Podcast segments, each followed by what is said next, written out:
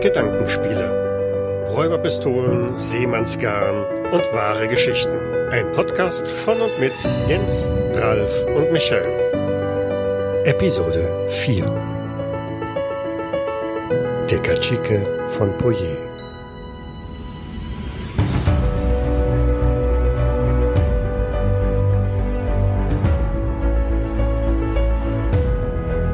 Willkommen zu unserer vierten Folge von Gedankenspiele. Mein Name ist Michael und ich begrüße meinen beiden Bit-Podcaster Ralf. Hallo.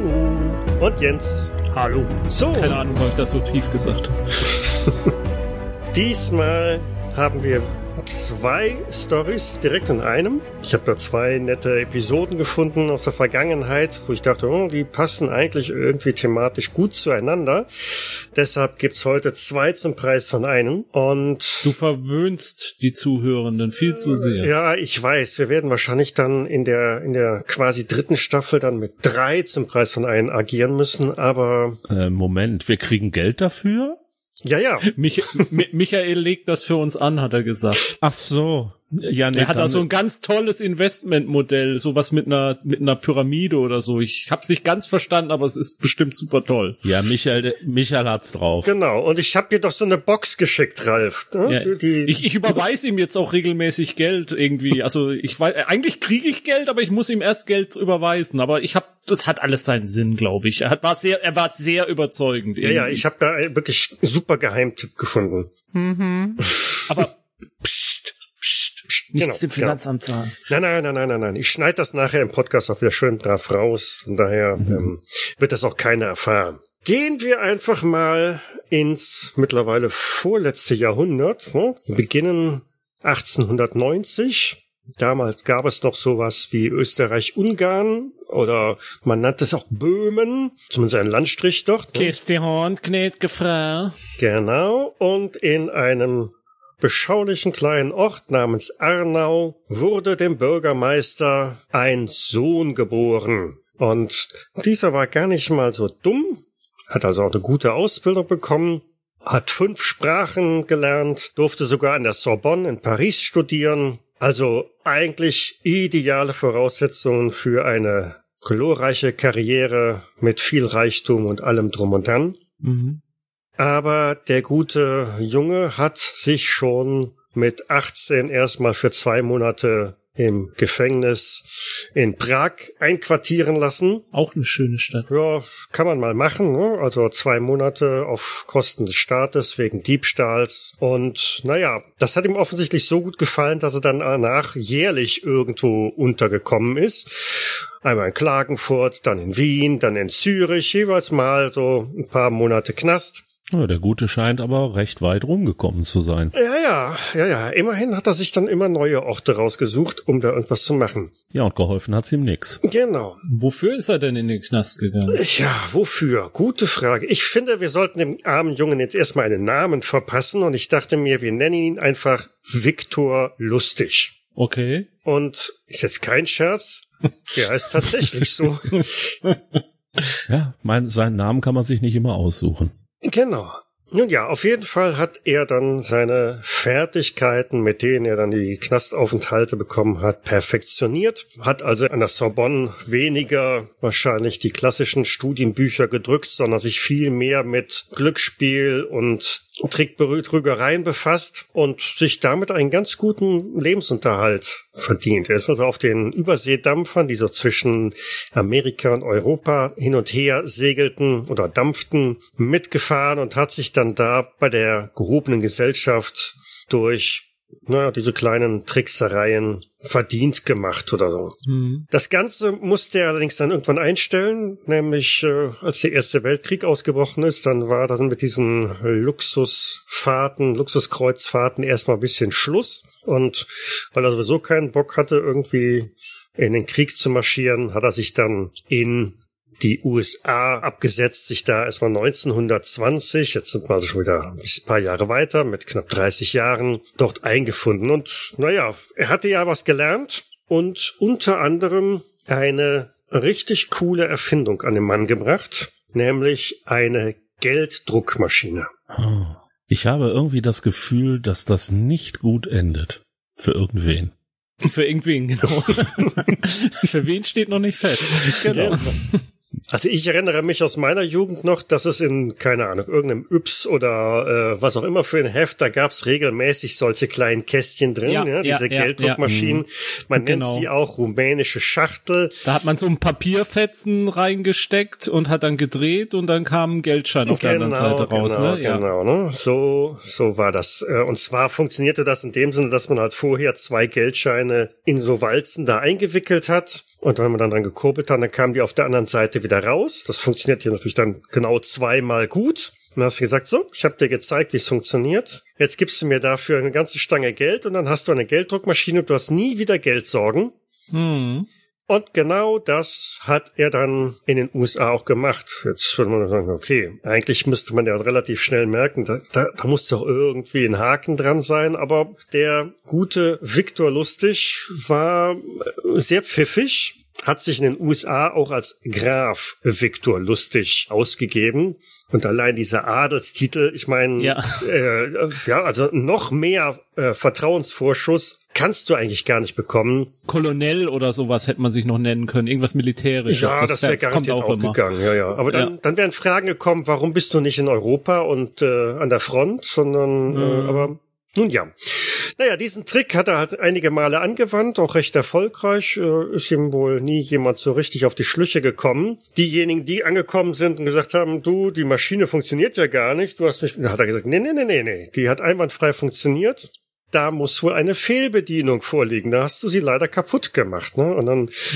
sind die ziemlich bedröppelt davongegangen. Vielleicht hat er ihnen das Ganze auch nochmal heile gemacht, indem er nochmal einen Geldschein reingeschoben hat oder so. Und gesagt, so, jetzt tut sie's wieder, siehst du. Und dann so schnell wie es ging, abgehauen. Ja, ich fand das, ähm, er hat ja immer gesagt, es dauert sechs Stunden, bis der Geldschein sozusagen dann entwickelt ist. Und in der Zeit hat er ja genug Zeit gehabt, sich dann abzusetzen. Genau. Was, was, was ich so lustig fand an der Geschichte, was ich so als Einzelheit mitgekriegt hatte, dass er sich ganz viele Geldscheine besorgt hat, also echte, mit fortlaufender Nummerierung. und er hat dann immer nur die letzte Nummer in der Nummerierung, hat er weggekratzt und hat da immer auf allen Geldscheinen die gleiche Nummer dann drauf gemacht. Und dann hat er es halt vorgeführt und hat gesagt, guck, das ist jetzt eine identische Kopie von dem Geldschein, den ich reingelegt habe, mit exakt der gleichen Seriennummer. Mhm. Und es waren zwei echte Geldscheine. Nur halt, an dem einen hat er halt nur die letzte, die letzten Ziffern der Seriennummer. Das fand ich so genial. Einfach dieses Pfiffig, Detail. Ja. Nun gut, aber mit diesen kleinen Gelddruckkisten war dann irgendwann in den USA auch nicht mehr so wirklich viel Geld zu verdienen. Ähm, wahrscheinlich hat er das ganze Klientel schon abgegrast und in keinem Bundesstaat konnte er sich mehr blicken lassen. Und der Krieg war auch mittlerweile vorbei so dass er also wieder zurück nach Europa gegangen ist und dort 1925 in ja irgendwo die wahrscheinlich in Paris die Zeitung aufgeschlagen hat und einen sehr interessanten Zeitungsartikel vorgefunden hat. Oder er hat einen Podcast gehört, in dem man drüber geredet hat. Könnte auch sein, ja, könnte auch sein, weil das Thema der Zeit war in Paris im Grunde genommen ein ja sehr bekanntes Bauwerk, nämlich der Eiffelturm der, so muss man jetzt mal vorweg schicken, der Eiffelturm wurde ja 1889 ich hoffe, ich sage jetzt nichts Falsches. Nee, ist richtig. Zur ja, Weltausstellung genau, 1889. Welt, genau, zur Weltausstellung erbaut, errichtet. Das, glaube ich, sollte sogar Eingangstor zum, zum Gelände sein oder so. Ne? Und die Bewohner von Paris, Pariser fanden dieses Ding eigentlich immer ziemlich potthässlich. Das war denen zu modern, zu hm, penetrant, das störte die Optik und wahrscheinlich nahm es dann auch den ganzen Bewohnern irgendwo die Sonne. Also von daher war immer eine relativ große Zahl an Einwohnern, die gesagt haben, das Ding muss weg. Und tatsächlich hatte dieser Eiffelturm auch nur eine, es ist keine Baugenehmigung, eine, eine, keine Ahnung, äh, Aufstellgenehmigung oder wie auch immer, von 20 Jahren. Das heißt, eigentlich hätte er 1909 schon abgerissen werden müssen, aber 1925 stand das Ding immer noch da. Und weil die Weltausstellung vorbei war und eigentlich sowieso klar war, das Ding muss irgendwann mal weg oder so, hat man nicht wirklich viel damit gemacht und das der Eiffelturm war schon in einem teilweise recht bedauernswerten Zustand. Es hat viele Umbauten da gegeben, ähm, um da für, für Touristen irgendwas zu machen. Er ist teilweise als Funksender ähm, noch geplant oder genutzt worden später. Also da ist recht viel passiert. Und jetzt stößt unser Freund Viktor Lustig auf den Zeitungsartikel, in dem über den Abriss beziehungsweise über den Wunsch nach Abriss des Eiffelturms diskutiert wird. Und da ist unser guter Viktor Lustig natürlich sehr pfiffig und sagt, da kann man da was draus machen. Also zieht er seinen besten Anzug an und setzt ein, ein, ein Schreiben auf oder gleich sechs Schreiben und adressiert diese Schreiben an Schrotthändler in Paris, an sechs bekannte Schrotthändler. Er von sich selber behauptet er, sei der Generaldirektor, nein, der stellvertretende Generaldirektor des Postministeriums. Fragt mich jetzt nicht, wieso der Postminister und Eiffelturm, aber ist eigentlich vollkommen. Vielleicht wegen dem, weil er als Funkmast genutzt wurde. Keine Ahnung, aber es ist vollkommen egal. Hauptsache, man hat irgendeinen Titel. Wahrscheinlich hat er von irgendeinem einen Briefumschlag so den Poststempel abgekratzt und das als Siegel verwendet. Er ist ja auch raffiniert, sich nur als der Stellvertreter auszugeben, ja, der wahrscheinlich natürlich. auch nirgendwo bekannt ist. Den, den, den, den Leiter hätte man vielleicht tatsächlich irgendwie namentlich gekannt, aber ob der irgendeinen Stellvertreter hat. Genau. Und in diesem Schreiben, das er an diese sechs Pariser Schrotthändler adressiert, äh, lädt er sie zu einem Treffen ein, zwecks Ausschreibung zum Verkauf des Eiffelturms. Tatsächlich kommen auch die sechs äh, Schrotthändler. Das ist eine relativ kurzfristige Geschichte gewesen. Das ging also wirklich so ähm, am nächsten Tag bitte einmal hier im Hotel de Crillon am Place de la Concorde einfinden. Und natürlich ähm, heißt es dann, naja, also was wir jetzt hier bereden, das muss ein bisschen unter uns bleiben, das darf noch nicht an die Öffentlichkeit gehen, das ist eine äußerst delikate Angelegenheit, ne, also so ein bisschen äh, geheimnisvoll. Und er begründet auch, warum er genau diese sechs Schrotthändler eingeladen hat, weil es sind natürlich, ne, man hat die besten und ehrlichsten Geschäftsleute der Stadt ausgesucht, äh, also die vertrauenswürdigsten und vielversprechendsten ja, Geschäftsmänner, die man in Paris so finden kann für dieses Projekt, womit sich natürlich jeder schon so richtig so, ne, man, man, man führt für förmlich einen Honig, der so am Maul heruntertropft, die dann auch alle darauf angesprungen sind und dann kam es dann so weiter. So, was wir möchten ist, wir möchten den Eiffelturm verkaufen. Ihr wisst, ne, da steht allen Leuten irgendwie so hm, bis hier, der muss weg, das ist ein Schandfleck. Und naja, es ist ja eine ganze Menge an Stahl, was man da kriegen kann. Von daher Wer von euch das beste Angebot abgibt, soll den Eiffelturm abreißen können dürfen und den Erlös von ganzen Stahl und Schrott und was immer da anfällt, dann behalten können.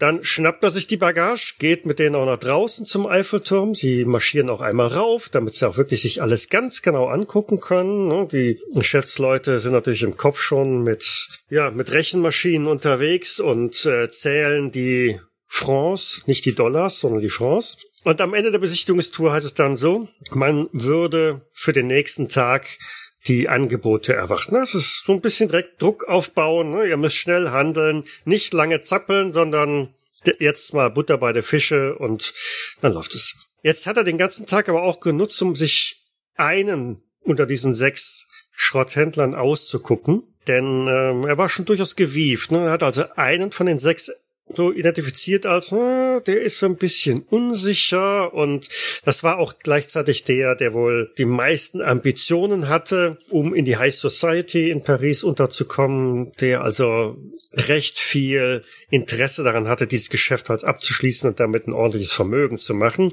Und diesen, wir können ja auch mit Namen nennen, André Poisson, hat er noch einmal separat dann eingeladen am nächsten Tag und gesagt, hm, ich habe mir das überlegt, es wäre ja eigentlich ganz toll, wenn wir ins Geschäft kommen könnten und dies und jenes. Zugleich, es sind immer die Frauen, die Frau von dem äh, Monsieur Poisson, die war ein bisschen skeptisch. Und ich dachte, hm, ich weiß nicht, also den Eiffelturm verkaufen, davon habe ich ja noch gar nichts gehört. Und eigentlich ist doch die Stimmung mittlerweile ein bisschen anders. Die Pariser haben sich so langsam an dieses äh, Objekt gewöhnt und was weiß ich was. Und hm, also wenn das nicht mal. Und das hatte unser Freund lustig mitbekommen. Und bei dem persönlichen Gespräch dann mit Poisson gesagt, also, hm, wissen Sie, ich bin ja nur ein kleiner Beamter hm? stellvertretender Generaldirektor und nicht äh, der Generaldirektor selber. Und ich verdiene ja als Beamter so schlecht. Und, hm, und da hat bei Poisson direkt Klick gemacht. Er wusste ganz genau, jo, Backschisch. Die Sorte kenne ich genau. Ähm, ne, da braucht er also gar nicht mal großartig mit den Fingern so zu reiben und äh, nee, ist klar, ein bisschen Schmiergeld, das äh, sollte schon fließen, das geht schon. Ne? Und hat er eben mal direkt auch. Man kennt sich, man hilft sich. Genau, ne? Wir wissen ja, wo der Kölner Klüngel herkommt, den hat Napoleon wahrscheinlich mitgebracht, ne? Also die Franzosen haben das auch drauf. Und dementsprechend hat Poisson dem guten Lustig schon ein bisschen Kleingeld zugesteckt. Und damit war die Kiste dann sowohl für Poisson wie auch für seine Frau erledigt, weil wenn jemand Schmiergeld annimmt, dann muss der Deal ja schließlich echt sein. Da führt überhaupt kein Weg dran vorbei. Wer sich schmieren lässt, das muss eine ehrliche Haut sein. Aber sowas von ehrliche Haut. Ja, und so Oh. kommt's auch. Die setzen einen Kaufvertrag auf. Es fließen eine Million Franc inklusive Schmiergeld. Und mit diesem kleinen Vermögen setzt sich unser Viktor Lustig dann so schnell wie es geht, wahrscheinlich innerhalb der sechs Stunden oder so, dann nach Wien ab und lässt den armen André Poisson dann geprellt in Paris zurück. Jetzt würde man meinen, ja gut, eine Million Franc, das äh, war 1925 durchaus eine stattliche Summe. Ich glaube heute auch noch, also wenn es jetzt noch Franc gäbe. Ähm, aber Poisson ist nicht zur Polizei gegangen. Ich schätze mal, es war ihm auch peinlich. Äh, Das war eben so dermaßen peinlich, genau, weil, das, oh, verdammte Hacke. Wenn das ans Tageslicht kommt, bin ich ruiniert. Also finanziell auf der einen Seite, aber dann war's das mit High Society und so weiter. Ja, dann brauche ich mich nirgendwo mehr blicken zu lassen, dann mache ich keine Geschäfte mehr. Und das wiederum hat den guten Viktor Lustig hellhörig werden lassen. Er hat also in Wien die Zeitungen wieder studiert und gelesen und äh, gewartet und komisch, ne? Nirgendwo wird davon berichtet. Also, hallo, ich habe hier einem Mann eine Million Franc abgezockt, aber nichts davon in Zeitungen. Hm, okay. Dann fahre ich jetzt einfach nach Paris und mache das Ganze nochmal. Er hat also wirklich Rupzu besessen, sich noch einmal nach Paris abzusetzen und da den gleichen Schmuh noch einmal zu machen. Diesmal mit halt ein paar anderen Geschäftsleuten. Aber diesmal war er nicht ganz so erfolgreich. Sein Opfer hat wirklich Verdacht geschöpft und sich davon auch mit Schmiergeld oder so nicht wieder abbringen lassen und den guten Lustig bei der Polizei angezeigt. Daraufhin hat dann Viktor Lustig die Beine in die Hand genommen und ist wieder mal in die USA abgehauen. Dort hat er dann, also 1926, ein weiteres Kunststück vollbracht, das durchaus äh, erwähnenswert ist. Er hat sich nämlich mit niemand anderem als Al Capone getroffen. Mhm. Al Capone, das war auch so ein Kleinkrimineller damals. äh, der hat es irgendwie mit mit äh, mit Alkoholika oder so. Ja, halt, glaube ich, ein Schnapsladen. oder Ja, so. ja, irgend so ein Schnapsladen war das da in der Ecke, so, so ein Eckkneipe. Und naja, ist also bis zu Al Capone vorgedrungen und hat ihm gesagt, du, pass auf, Al, ich habe da super Geschäftsidee. Ich, Graf Lustig, kann dir aus 50.000 Dollar in 60 Tagen 100.000 Dollar machen. Ich verdoppel einfach deinen Einsatz. Ja. Al Capone war natürlich nicht doof. 50.000 Dollar, 100.000 Dollar. Klingt verlockend, bevor er das bei irgendjemand anderem macht. Also und außerdem, er ist ja Graf, er ist ja super seriös und äh, na, wir gucken mal, wir machen das mal. Und so hat Graf Viktor Lustig 50.000 Dollar von Al Capone bekommen. Und ja, was denkt er, ist nach 60 Tagen passiert? Ich weiß es, deswegen sage ich lieber nichts. Er ist natürlich nicht mit 100.000 Dollar wieder aufgekreuzt. Überraschung. Ja, Aber mit überall. 50.000. Aber mit 50.000, genau. Er ist aufgekreuzt mit 50.000 Dollar und hat dem guten Al Capone gesagt, du, Al, tut mir leid, meine Geschäftsidee hat nicht funktioniert. Hier sind deine 50.000 Dollar zurück. Und hat dann noch ein bisschen rumgejammert von wegen, dass er selber gerade in einer sehr schlechten finanziellen Situation steckt. ne? Also gerade ist alles so ein bisschen knapp bei ihm und Al Capone war platt. Also der hat mit allem gerechnet. Ne? Er hat gesagt, also der kommt entweder mit 100.000 oder ich sehe den nie wieder. Wenn ich ihn nie wieder sehe, dann kriegt er äh, eine Portion Blei ab. Wenn er 100.000 bringt, dann gebe ich ihm vielleicht nochmal 50.000 oder so. Aber dass der lustig wieder ankommt und sagt, hm, sorry, tut mir leid, war nix, aber hier sind deine 50.000, so eine ehrliche Haut. Damit war selbst El Capone nicht klargekommen. Und ja, daraufhin, El Capone hat ihm dann einfach mal 1000 Dollar zugesteckt und gesagt, also weißt du, weil du so eine ehrliche Haut bist, hier hast du 1000 Dollar, das sollte deine finanzielle Situation ein bisschen entspannen. Und genommen genau das war es, was unser Freund Lustig erreichen wollte. So hat er also einfach aus nichts, weil die 50.000 Dollar hat er einfach 60 Tage lang in einem Bankschließfach legen lassen, 1000 Dollar gemacht. Und ja, das Ende vom Lied, mit 1000 Dollar kommt man natürlich auch nicht weit, aber als Startkapital ist das ganz gut. Unser Freund Lustig hat sich dann auf Geldfälschung versetzt, hat also entweder er oder ähm, als als Mithelfer so ganz genau, so wird es nicht so klar, aber jede Menge Blüten halt produziert ist auch mehrfach deswegen geschnappt worden. Und da ist noch eine kuriose Anekdote bei einem Sheriff, der ihn halt verhaftet hat. Dem hat er eine seiner berühmten Gelddruckmaschinen gegeben. Na du, lass mich laufen und du kriegst hier diese Gelddruckmaschine. Damit hast du dann ausgesorgt. Und dieser Sheriff war ausreichend korrupt, um auf diesen Deal einzugehen, hat sich also diese kleine Gelddruckmaschine anschwatzen lassen. Lustig hat ihm auch noch gezeigt, ne? hier musst du kurbeln, dann kommt hier der Geldschein raus und ich kurbel nochmal, kommt noch ein Geldschein raus und dann war gut. Und dann hat sich lustig dann nach Chicago abgesetzt und der Sheriff äh, hat natürlich dann irgendwann gemerkt, komisch, ne? aus der Maschine kommt da gar kein Geldschein mehr raus. Wie kann das sein? Und hat sich dann auf die Suche nach lustig gemacht und ihn dann auch in Chicago wieder aufgegriffen und gesagt, so, du wolltest mich wohl hier über den Tisch ziehen, ne? Die Maschine funktioniert ja gar nicht. Und er hat lustig wieder seine, seine Story äh, laufen lassen, wegen, nee, nee, nee, nee, nee, nee, das kann gar nicht sein. Du hast wohl die Maschine falsch bedient, aber äh, pass auf, hier, ich komme mit dir nach Oklahoma und dann äh, erkläre ich dir das nochmal. ne? Und hier hast du auch ein paar Dollar, hat ihm ein paar hundert Dollar zugesteckt als Aufwandsentschädigung, weil du ja bis hier mit mir hinterherfahren musstest äh, und mich suchen musstest und, und, und. Aber das klären wir. Ende vom Lied, der gute Sheriff wurde seinerseits äh, dann verhaftet und lustig konnte entkommen, wurde dann aber 34 überführt, weil er in einem Bankschließfach zu dem er den Schlüssel natürlich bei sich hatte, 51.000 gefälschte Dollar hatte und das, was ihn also primär dann belastet hat, auch die Druckplatten dafür. Also Falschgeld zu besitzen, das eine, aber die Druckplatten dazu zu haben, das ist dann, glaube ich, so das, das ganz Üble. Und also hatte er, also hatte er ja demnach doch eine Gelddruckmaschine. Ja, ja, er muss wohl doch eine Gelddruckmaschine gehabt haben, ja.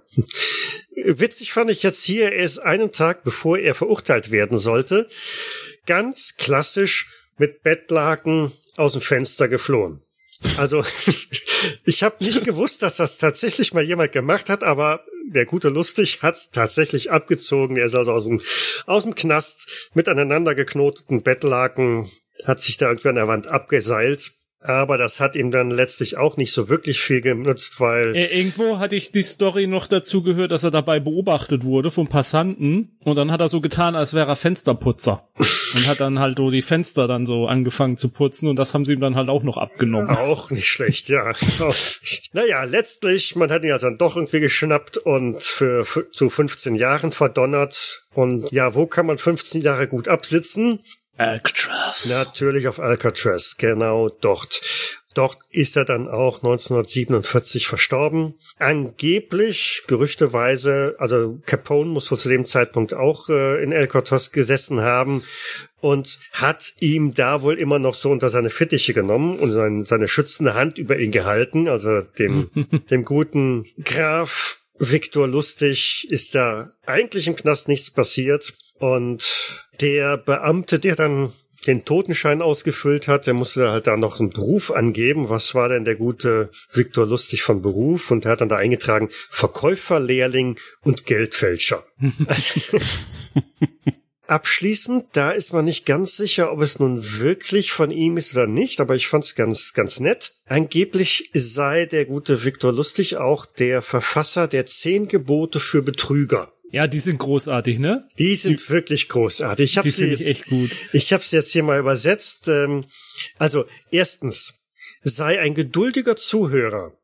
Das ist es. Nicht das Überreden oder Beschwatzen, das ein Betrüger seine Coups beschert. Zweitens, wirke nie gelangweilt. Drittens, warte darauf, dass die andere Person irgendwelche politischen Ansichten offenbart und dann stimme ihr zu. Den finde ich total geil, ja. ja. Viertens, lasse die andere Person ihre religiösen Ansichten preisgeben, dann stimme ihr zu. ja, genau. Fünftens, deute an, über Sex zu sprechen. Aber lass es nicht darauf ankommen, es sei denn, die andere Person zeigt ein starkes Interesse. Sechstens, diskutiere niemals über Krankheiten. Es sei denn, es wird eine besondere Betroffenheit gezeigt.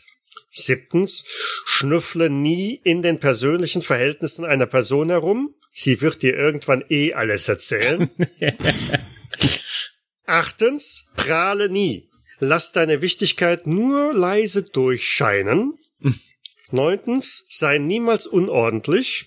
Und zehntens, betrinke dich nie. Also ich finde diese Gebote, ähm, die, um gleich mal zum Rollenspiel schon an der Stelle zu kommen, also wenn man sich so einen äh, Schurken. Betrüger, Betrügercharakter machen möchte oder so, kann man die sich echt mal gut angucken als Inspiration, wie man, wie man den spielen kann. Mhm. Ja.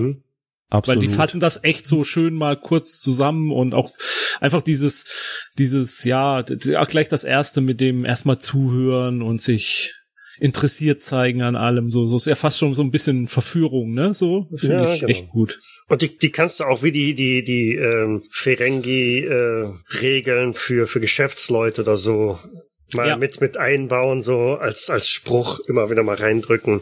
Also die sind schon sehr gut. Also ja. vollkommen egal, ob es jetzt tatsächlich von ihm sind oder nicht. Sie, sie treffen ja, einfach zu und das ist genau. passt hervorragend. Aber wahrscheinlich sind die von einem anderen, wahrscheinlich schon knapp 100 Jahre früher entstanden. Da habe ich nämlich noch etwas für euch. Stellt euch mal vor, ihr wärt in London im Jahre 1822. Ne? Also Sir Ralph und Sir Jens sind da auf einem Empfang, irgend so ein adlige Geschichte. Wir haben beide tapfer in den napoleonischen Kriegen gekämpft. Ja, natürlich. ja, ja, natürlich, natürlich. Müssen wir uns nur noch darauf einigen, wie und wo wir genau versehrt sind. Also Augen ja, verloren. Im, Knie, Spanien, so. im Spanien-Feldzug. Äh, ja. Ja. Ich habe eine üblem Narbe im Gesicht. Ja, der eine Arm, der tut nicht mehr so, aber es reicht noch, um die Teetasse zu halten. Ja, ja, mhm, ja. Genau. Und ihr seid gerade so im Gespräch vertieft und zählt eure jeweiligen Scharmützel und äh, Verwundungen und was weiß ich was alles auf. Oh, Sir Ralf, wissen Sie noch, als diese berittene Kavallerie über den Hügel rüber kam und Sie den, äh, der Artillerie den Befehl gaben zu feuern? Beeindruckend, wie Sie da standen. Ja, ich muss auch sagen, das waren Zeiten, werde ich niemals vergessen. So und eine Generation wie uns gibt's einfach nicht nochmal. Das stimmt, das stimmt. Es ist fast bedauerlich, dass dieser Napoleon weg ist. Wie sollen die anderen jetzt noch einen würdigen Gegner finden? Wissen Sie, was wir brauchen? Wir brauchen eine neue Herausforderung. Wir brauchen neue Gegner. Feinde für das Empire. Es kommt ein Bediensteter, so der, der klassische, klopft vielleicht mit dem Stab oder macht irgendwie anders auf sich aufmerksam und sagt, Ladies and Gentlemen, der Kazike von Poyer sowie seine Gattin Fürstin Josepha von Poyer und es erscheint ein, ein stattlicher Mann, behängt mit Medaillen und Orden und so ein riesengroßes grünes Kreuz am Band und eine durchaus attraktive Begleitung.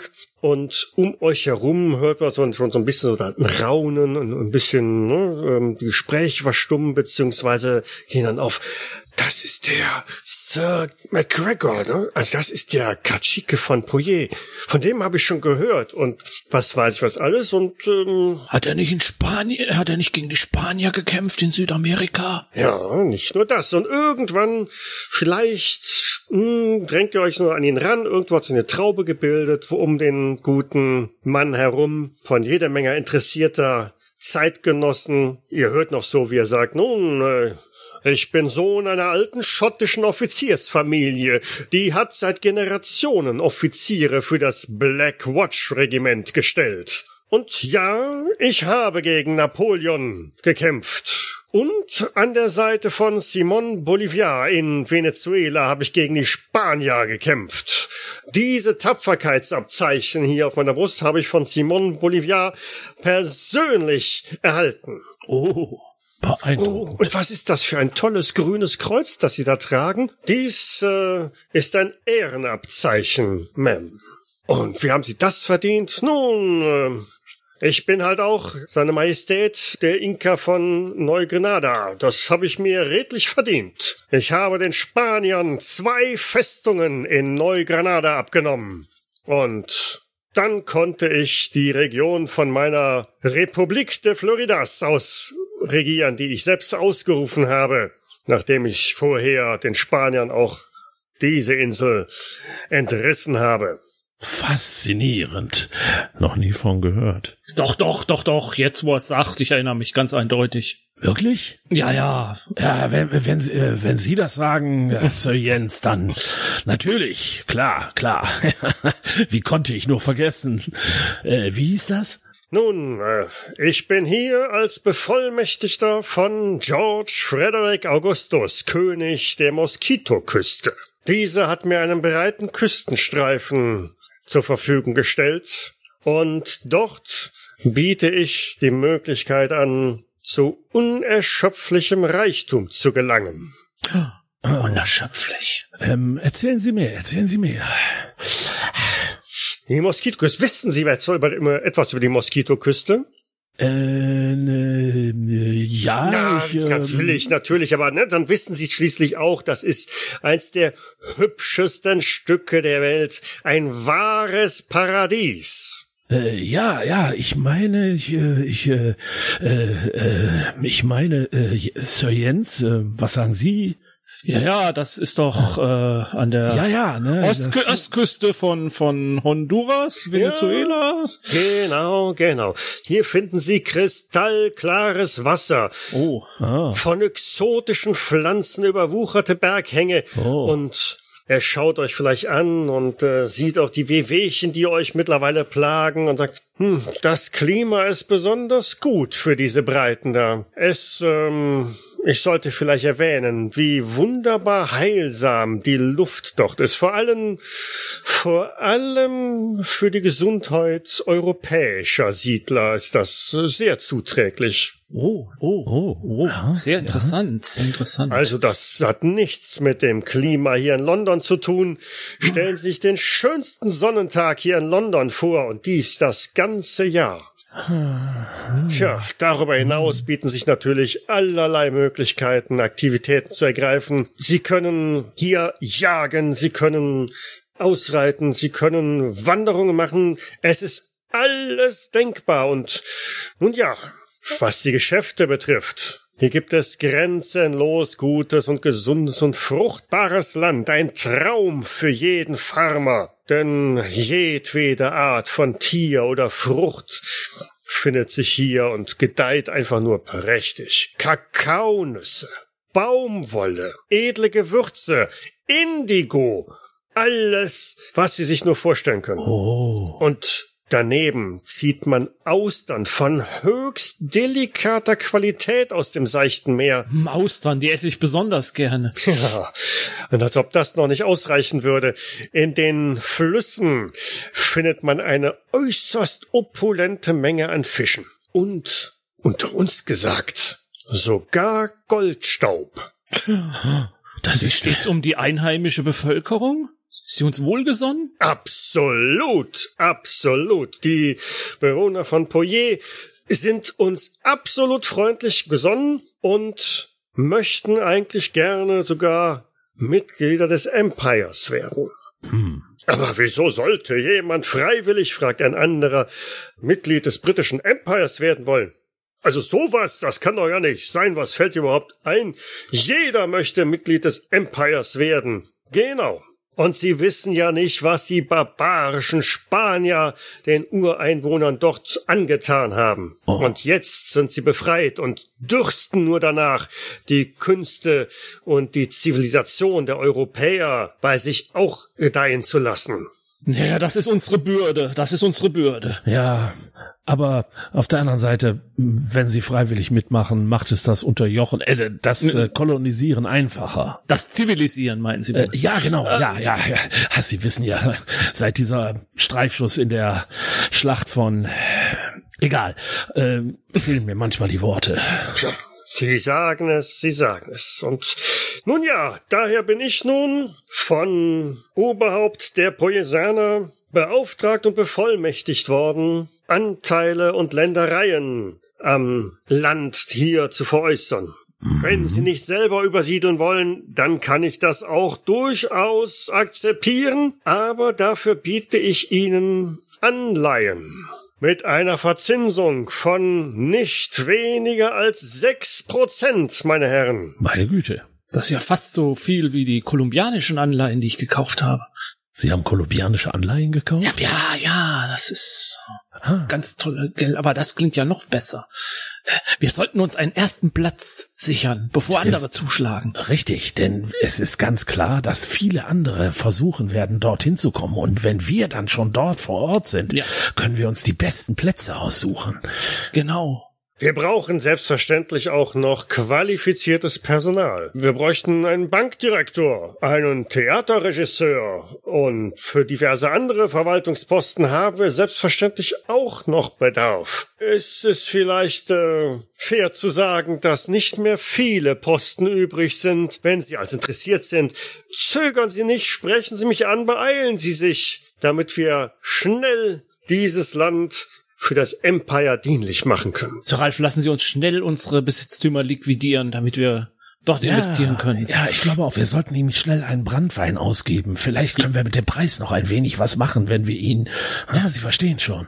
Ja, ja, er scheint ja geradezu verzweifelt zu sein zu verkaufen. Ja, genau. Ja, da kann man mit Sicherheit ein Geschäft machen. Mit Sicherheit. Tags darauf werdet ihr wahrscheinlich ziemlich neugierig geworden ja, zu eurer Bank des Vertrauens gehen.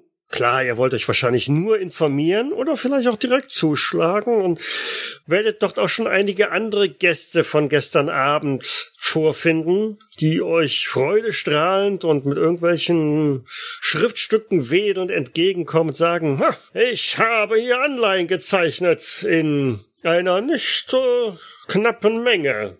Beabsichtigen Sie etwa auch, sich Anteile zu sichern? Ja, ja, wir, wir, wir, wir, ja, wir schauen uns das mal an. Ne? Sir Michael, dieser Emporkömmling. Sir Ralf, ich habe Ihnen gleich gesagt, wir hätten früh aufstehen. Ja, ja, ja. Ich sag nur sechs Prozent, das ist doppelt so viel, wie man hier sonst irgendwo machen kann. Ein Vermögen wird man damit machen. Sollen die Franzosen ihn fressen? Äh, ja, ja, hm. ähm, äh, entschuldigen Sie, aber wir dringende Geschäfte, Sie verstehen. Kommen Sie, Sir Jens. Ja, ja, ich komme. Ein anderer kommt euch möglicherweise entgegen und grüßt auch. Ha, sehen Sie her, hält euch so ein, ein Bündel Papier entgegen. Ich habe eine Passage gebucht. Ich werde Bankdirektor. Hm. Ihr erinnert euch vielleicht, dass der gute Mensch nicht mehr ist als irgendwie ein, naja, Major oder so. Aber, naja, er wird Bankdirektor von Poyer. Also, der hat schon einen guten Titel abkassiert und wedelt auch freudenstrahlend mit einem Bündel Banknoten. Poyer-Dollar. Von McGregor persönlich unterschrieben. Wahnsinn.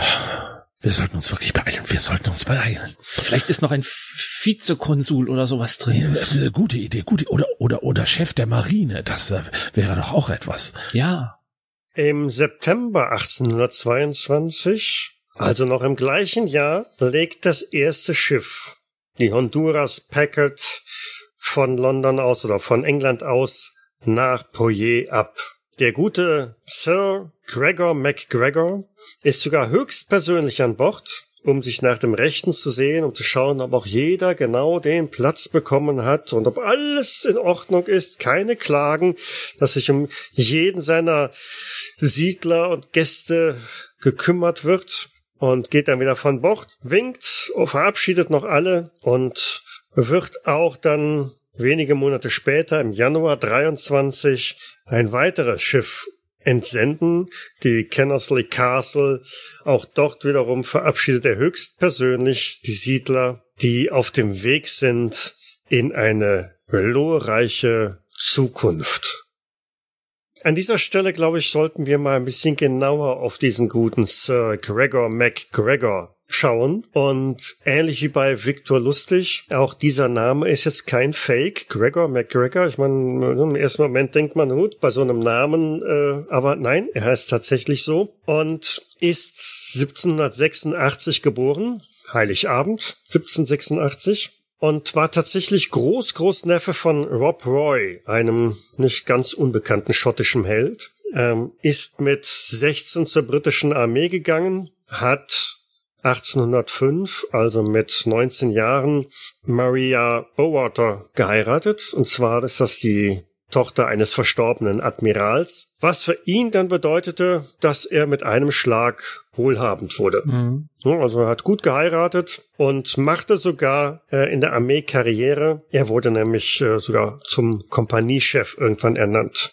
Wobei man sich die Titel damals gekauft hat. Also man hat ja, sich den Rang das, das gekauft. kam so mit der Heirat dann quasi mit einher. Ne? Also es kann ja nicht sein, dass die Tochter eines Admirals dann nur äh, und dann irgendwann war dann tatsächlich genau. Ja, hat studiert Naturwissenschaften und Chemie ist aber weiterhin in der Armee erstmal geblieben, zumindest bis 1810. Da gab es dann irgendwie eine hm, nebulöse Auseinandersetzung mit einem seiner Vorgesetzten und er wurde dann ein wenig unsanft entlassen. Ich finde, ähm, mich kurz dazwischen gab dieses dieses Blackwatch Regiment, das bestand wohl fast nur aus teilweise Kriminellen und die hatten auch den Beinamen die Steelbacks weil sie so oft ausgepeitscht wurden.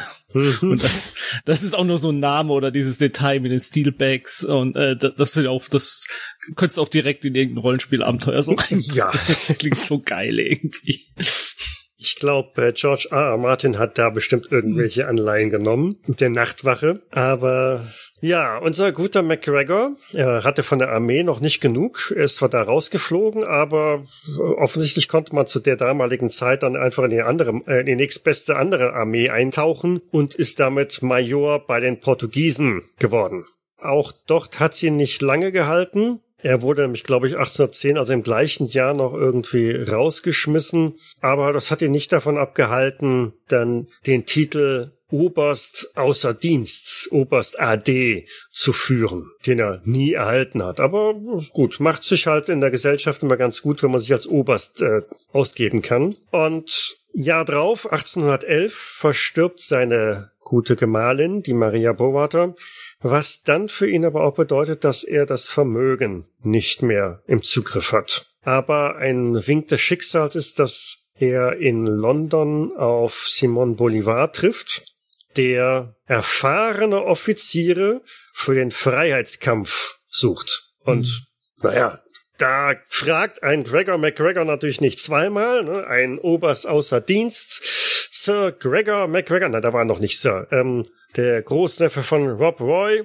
und macht sich also sofort auf, um mit äh, Simon Bolivar dann in den Freiheitskampf da einzutreten gegen die Spanier und ähm, macht sich zumindest da so weit nicht schlecht, als dass er dann auch die Nichte äh, von Bolivar, nämlich Josefina, die spätere Fürstin Josefa von Poyer, schon 1812 wieder heiraten kann. Und ab dann beginnen eigentlich seine größeren Betrügereien. Und das Ganze ist äh, ja hm, ziemlich übel, was da alles abläuft. Er ist also ein Hochstapler par excellence. Er hat 1817 zum Beispiel auf einer winzig kleinen Insel, die Insel Amalia vor Florida, tatsächlich irgendwie militärisch erfolgreich die Spanier vertrieben und dann da die Republik der Floridas ausgerufen hat da sechs ein Viertel Cent Noten gedruckt, also eine eigene Währung eingeführt und diese Insel den Amerikanern verkauft. Er sagt, hier, ihr könnt hier Ländereien haben, müsst ihr nur ein bisschen Geld für locker machen. Und zwei Monate später sind die Spanier gekommen und haben die Insel wieder abgenommen. Aber McGregor hat sich da schon bereits klammheimlich aus dem Staub gemacht. Natürlich ohne seinen Soldaten in Sold dann noch zu zahlen. Da hat er sich also schon mal seine ersten Freunde gemacht. Witzigerweise haben, glaube ich, dann die, die Mexikaner die Spanier abgelöst und dann genau. haben die, genau. Amerika die Amerikaner haben dann gesagt, naja, das ist ja geklaut, also das gehört den Mexikanern ja auch nicht, deswegen klauen wir es jetzt den Mexikanern und das war, glaube ich, das der erste Teil von Florida, der dann den Amerikanern gehörte. Genau, genau so war es. Ne? Das heißt, die Amerikaner haben vorher das Land gekauft, das ihnen nachher sowieso dann gehört hat. Aber wie auch immer. Ja, er wurde letztlich dann auch wegen Piraterie auf Jamaika gesucht. Der Simon Bolivar hat auch Gregor McGregor wegen Hochverrats suchen lassen. Da konnte er sich also auch nicht mehr wirklich blicken lassen. Der von ihm propagierte Sieg in Neugranada hat nie stattgefunden, wo er also in Spanien angeblich zwei Festungen abgerungen hat. Eher im Gegenteil. Das war eine militärische desaströse Niederlage. Die Spanier haben seine Einheiten im wahrsten Sinne des Wortes niedergemetzelt und er ist nur entkommen, weil er irgendwie wie ein, in Anführungszeichen, feiger Hund aus dem Fenster gesprungen ist, auf eine Matratze, die er wohl vorher rausgeschmissen hat und dann so schnell wie möglich abgehauen ist und seine Männer da in Stich gelassen hat. Wobei, ähm, ich glaube, unter Bolivier, also an irgendwelchen Schlachten hat er da tatsächlich auch teilgenommen und war auch ein bisschen erfolgreich. Also ganz so militärisch äh, schlecht war er wohl gar nicht. Und es gibt auch irgendeine so Geschichte, wo er geflüchtet ist mit seinen Truppen und auch bei ihnen geblieben ist. Und da hat seine Frau dann sogar die Attacke irgendwie angeführt, hat die Kräfte mhm. äh, aufgerufen, dass sie jetzt nochmal durch bei den spanischen Linien durchbrechen sollen. Also von daher, er hatte schon wohl was, bisschen was drauf, militärisch. Er war halt natürlich total skrupellos und hat die Leute sitzen lassen, wenn es zu eng wurde. Genau. Also sehr, sehr durchwachsen. Er ist also jetzt nicht der Superheld, äh, Superstratege, was er immer behauptet. Ähm, das war definitiv nicht. Und ja, skrupellos letztendlich. Aber er, er, er wusste, wovon er redet. Also von daher konnte er, glaube ich, ja. schon überzeugen halt. Also es war jetzt genau. nicht so, dass, mhm. äh, also er hat die Sprache von, ja, so alten Veteranen gesprochen, wusste die richtigen Begriffe zu nennen und so. Genau, er, er war ja zu dem Zeitpunkt schon fast eine Dekade irgendwie in verschiedenen Armeen drin, hat also verschiedene Schlachten auch mitgemacht. Von daher wusste er, wovon er sprach. Genau. Mhm. Und den Rest hat er halt mit blühender Fantasie entsprechend aufgepeppt. Und nicht nur blühende Fantasie, denn die Medaillen und Orden, die er so angeheftet hat, waren teilweise sogar selbst gebastelt. Also dieses große grüne Kreuz am Bande, dieses Ehrenabzeichen, hat er sich selber irgendwie zusammengeschustert. Und äh, von Simon Bolivar ist ihm, glaube ich, nie irgendein Tapferkeitsabzeichen überreicht worden. Aber gut, der war ja weit genug weg, von daher konnte er alles Mögliche behaupten. Und ja, als er 1821 dann im Alter von 35 Jahren nach London kam und die Geschichte, die wir halt ebenso fiktiv äh, mit eingespielt haben, die hat er schon relativ von langer Hand vorbereitet. Er hat sich also über Beziehungen von George IV. in den Adelstand erheben lassen als Sir Gregor wo schon direkt klar war, er ist, ne, hat also schon da behauptet, er ist der offizielle Abgesandte vom König der Moskitoküste. Er hat sogar einen Reiseführer verfasst, beziehungsweise Thomas Strangeways hat diesen verfasst, wo äh, Poyer detailliert beschrieben wurde und in höchsten Tönen gelobt wurde, ähnlich so wie die, die Formulierung, die ich eben mitgebraucht habe, und hat in Schottland die besagten Poyer Dollar drucken lassen. Also ist er schon ganz ordentlich in Vorleistung gegangen für seinen Coup hm. und hat in den Jahren 21, 22 Staatsanleihen seines Fantasiestaats Poyer in Höhe von 200.000 Pfund verkauft mit äh, ja, versprochenen angeblichen sechs Prozent Rendite, was doppelt so viel ist wie normale Anleihen damals gebracht haben. Effektiv, man kann es sich denken, diejenigen, die das Geld, so die Anleihen gezeichnet haben, haben ihr Geld niemals wiedergesehen, geschweige denn irgendwelche Zinsen erhalten. Und mit den beiden ersten Schiffen, die von England aus nach Poyer abgesegelt sind, sind zwischen 240 und 270, ganz genau konnte ich jetzt nicht äh, rausfinden, Siedler dann abgereist, alles äh, Farmer, Arbeiter, Ärzte, angehende Bankdirektoren, Theaterregisseure und was ich, was weiß ich noch alles. Und unter anderem am erst, im ersten Schiff war auch ein ehemaliger Army-Offizier, Hector Hall, dem McGregor den eine Stelle in der poesanischen Second Navy Regiment of Food versprochen hat als Lieutenant Colonel und den Titel Baron Tinto mit 52 Quadratkilometer Land. Also ein ganz ordentliches äh, ne, Ding und kann man sich zur Ruhe setzen. Ja, der, der gute Hall äh, hatte dementsprechend auch dann die die Leitung oder die, sollte die Führung der Siedler halt haben, die er dann auch wahrgenommen hat. Ja, zwei Monate später kamen dann die guten Siedler in Südamerika an und blickten dann über Bord an der Position, wo sie waren und hatten eigentlich damit gerechnet, da die Hauptstadt von Poyer, nämlich äh, St. Joseph, mit Opernhaus, Königspalast und 15.000 Einwohnern vorzufinden, aber da war nichts. Nur, und dort hatte ich gelesen, nur Matsch, Wald, Berge und sehr viele Mücken. Da gab's absolut gar nichts. Wie gar kein gar kein bekömmliches Klima für Europäer? Nicht ansatzweise, nicht ansatzweise. Ich glaube, wenn jemand da Gicht hatte, dann hatte es dann da noch schlimmer. Sir Ralph, da muss ein Irrtum vorliegen. da bin ich, glaube ich, auch ziemlich sicher. Das wird mit Sicherheit aufgeklärt werden. Genau. Diese Einstellung hatten eigentlich alle Siedler. Das kann gar nicht sein. Das muss hier alles, also äh, wie auch immer. Wir gehen jetzt hier mal von Bord und äh, wir werden uns jetzt hier erstmal versuchen, häuslich niederzulassen, weil die poesischen Behörden erwarten uns ja schließlich. Die werden schon nach uns suchen, die werden uns finden und dann klärt sich das Ganze ganz schnell auf. Genau, wir sollten uns einfach mal hier hinsetzen und erstmal gar nichts tun. Ja, Genau, beziehungsweise man baut sich so ein paar Zelte, ein paar Blätterhütten, ein paar Holzverschläge.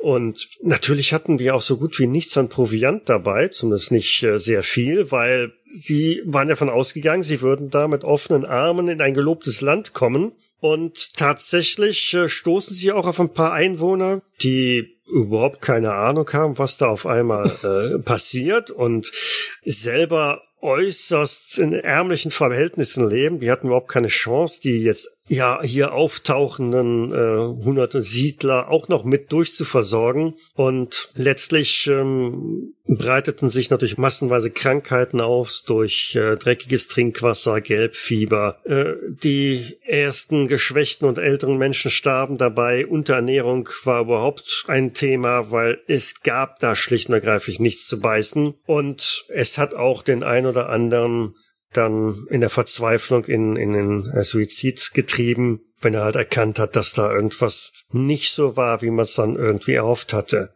Der gute Hall hat schon relativ früh erkannt, dass da irgendetwas schiefgelaufen ist, dass man da wohl einem Hochstapler, einem Schwindler auf den Leim gegangen ist und ähm, entscheidet aber für sich, den anderen Kolonisten davon nichts zu erzählen, um eine weitere Unruhe und Panik zu vermeiden. Stattdessen agiert er halt selber oder mit einer kleinen Gruppe, startet eine Expedition zu George Frederick, dem König der Moskitoküste, Dafür musste er also 150 Kilometer über Land in der Hoffnung, das jetzt aufzuklären. Was ist denn hier los? Ne? Was, was ist passiert da? Und dieser König, der wird auch gefunden aber der kennt auch, was das aber, der kennt auch Gregor McGregor tatsächlich, aber sagt, ich habe mit dem kein Deal, ich habe dem kein Land gegeben, äh, ich käme nie auf die Idee, hier irgendwie äh, andere Siedler in meinem Land hier reinlassen. Also ihr könnt euch mir unterwerfen, ansonsten passiert ja ein Massaker. Ja, daraufhin ist Hall halt wieder zurückgekehrt zu den anderen, hat noch verschiedene andere Expeditionen durchgeführt und irgendwann nach drei Monaten sind von britisch Honduras aus Rettungsschiffe quasi losgesegelt, die basierend auf irgendwelchen Gerüchten da sind, irgendwelche Siedler und da ist irgendwas komisches, dann gefahren sind und haben einige Überlebende an Bord genommen und wirklich nur einige. Also es sind äh, die, der, der größte Teil der Siedler ist in der Zeit wohl mittlerweile verstorben. Ich habe nicht 100 Prozent genau die Zahlen, aber äh, 60 Überlebende hat man halt dann per Schiff nach Belize und dann im Herbst 23 zurück nach England gebracht. Aber da waren auch schon welche von der vom zweiten Schiff dabei. Genau, ne? auch vom zweiten ja. Schiff. Ne? Also von den Weil beim ersten Schiff waren es glaube ich 70 und beim zweiten dann so 200 oder genau, so und, genau. und von denen insgesamt 270 haben dann 60 überlebt überlebt oder so. Genau. Ja, ja, ja. Es sind, also es sind alleine schlimm. 40 äh, in Poyer geblieben, die zu krank und zu schwach waren, überhaupt noch eine Reise anzutreten. Es sind weitere Schiffe da aufgebrochen, haben noch ein paar, aber es nicht mehr fehlt. Es sind auch weitere Schiffe von England aus losgesegelt. Die waren dann aber etwas schlauer, weil die haben dann nur noch die Reste dieser ja, abgerissenen Siedlung vorgefunden. Und ich glaube, ein paar Schiffe sind auch von der britischen Marine abgefangen worden, ja, glaube ja. ich, so, äh, so gewarnt worden. Leute, dreht um, das äh, wird nix. Genau, nachdem die Herbst 23 wieder in England ankamen und berichten konnten, dann konnte natürlich einiges passieren, aber auf alle Fälle ist da erstmal dann kein weiterer Siedler mehr hingekommen. Ja, jetzt würde man ja meinen, wenn die in England zurück sind, dann werden die groß erzählen, was da passiert ist. Äh, man würde mit einem Riesenskandal und was weiß ich was rechnen. Und tatsächlich ist auch MacGregor erstmal äh, geschnappt worden, aber er hatte sich mittlerweile so gute Beziehungen aufgebaut, dass nichts passiert ist. Er ist also völlig unbehelligt geblieben und ähm, hat da sich natürlich gedacht, okay, wer weiß, dieses Blatt kann sich jederzeit wenden und ist mit seiner Familie nach Paris gezogen. Dort hat er sich ein schicke, schickes Haus gekauft und ähnlich wie unser Viktor Lustig vorhin, dachte, was einmal gut geklappt hat, funktioniert auch ein zweites Mal und hat dann in Frankreich, in Paris, die Nummer erneut durchgezogen und diesmal dachte er, 200.000 Pfund war ja eine Summe, aber Inflation, wir wissen es ja, ich mache jetzt mal Anleihen für 300.000 Pfund hat dafür sogar eigene Gesellschaften, eigene Firmen äh, gegründet, Gesellschaft zur Förderung der Entwicklung von Poyer und hat also 25, 1825, 26 da weitere Anleihen verkauft. Das sind auch die ersten an, äh, französischen Aussiedler nach Poyer abgedampft, bevor dann irgendwann bei den Behörden, bei den Franzosen jemand hellhörig wurde und sagte, komisch, ich habe hier jede Menge Ausreiseanträge für Poyer. Kennst du Poyer? Hast du davon schon mal was gehört? Und nach wahrscheinlich nicht langen Recherchen haben wir festgestellt, nee, Moment, da ist irgendwas faul. Es gibt kein Poyer. Und da wurde dann von den Franzosen McGregor verhaftet und er bekam eine Anklage wegen Hochstapelei. Aber auch diesmal Freispruch. Er ist also nicht lange im, im, im Knast geblieben, ist einfach wieder freigesprochen worden. Auch hier geht man davon aus, dass wieder Beziehungen gewesen sind. Wahrscheinlich genügend Leute, die ihm auf den Leim gegangen sind und damit nicht in Verbindung gebracht werden wollten, weil auch das rufschädigend ist und dann dafür gesorgt haben, komm, kommst raus hier und dann haust du ab. Und so ist er 27 nach London abgehauen, dort wieder verhaftet worden und wieder freigesprochen worden Sieben Jahre später, 1834, hat man ihn wohl nochmal ähm, erwischt bei dem Versuch, irgendwelche Landbesitzurkunden in Schottland zu verkaufen. Da wollte er die Nummer wohl dann nochmal durchziehen. Aber da endet auch dann langsam schon seine Karriere. 1838 ist er verarmt, definitiv verarmt. Seine Frau, also seine zweite Frau stirbt auch und er wird dann von Venezuela aus aufgenommen Bolivar lebt mittlerweile auch nicht mehr. Dementsprechend gibt es nur noch positive Erinnerungen an den ehemaligen Freiheitskämpfer und deshalb bekommt er eine Pension und den Dienstrang zurück und darf halt in Venezuela leben und ist dort dann 1845 in Caracas interessanterweise recht nah bei seinem Poyer verstorben.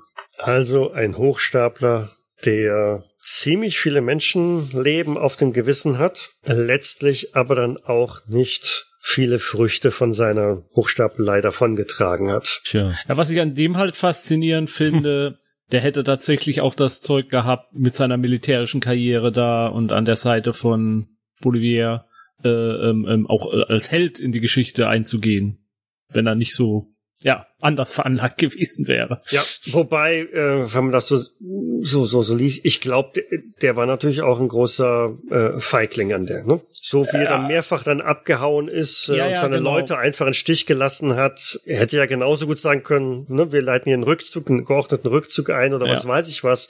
Nee, nee, einfach nur die, die eigene Haut retten und mhm. den, sein, seinen Männern nicht einmal den Sold auszahlen und so. Also, ja, wie, wie talentiert er tatsächlich in militärischen Dingen war. Hm. Also ich hatte tatsächlich gelesen, dass er schon was drauf hatte, dass auch Leute, die schlecht über ihn geschrieben haben, also einer seiner ersten Biografen war wohl einer seiner Kameraden, der ihn auch gehasst hat, weil sein Bruder wegen ihm draufgegangen ist und die haben ihm alle eigentlich bestätigt, also militärisch hat er eigentlich was drauf gehabt, aber ja. Er hat halt äh, andere Schwerpunkte gesetzt. Er hat eher das äh, schöne Leben gesucht als äh, Das Heldentum. Ja, das schöne, leichte Leben, genau. Ja. Ja, das waren meine beiden Gestalten, meine beiden skurrilen und äh, ja Gestalten, denen man nicht unbedingt so begegnen möchte oder denen man nicht unbedingt sein Geld anvertrauen möchte. und dachte, mal sehen, ob wir daraus irgendwas konstruieren können, was man in einem Rollenspiel-Setting oder als Abenteuer oder wie auch immer als Hintergrund verwenden kann.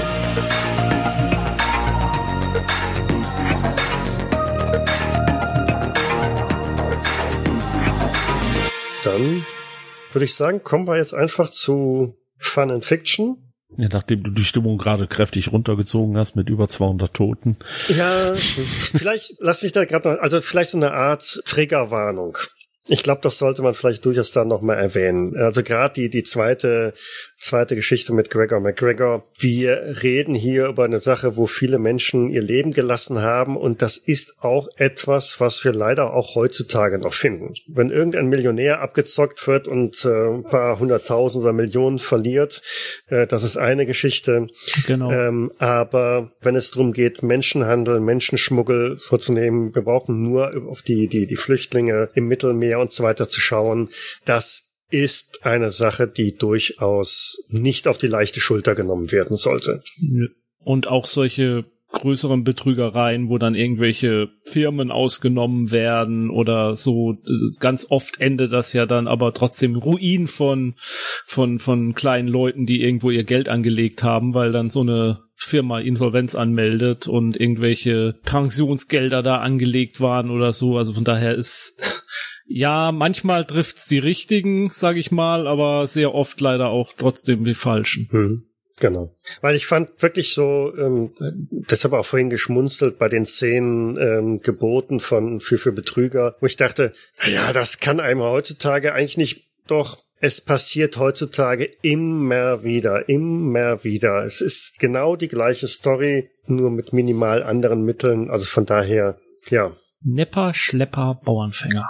Genau. Aber gut, so, der Ralf wollte die Stimmung jetzt wieder heben. ich freue mich.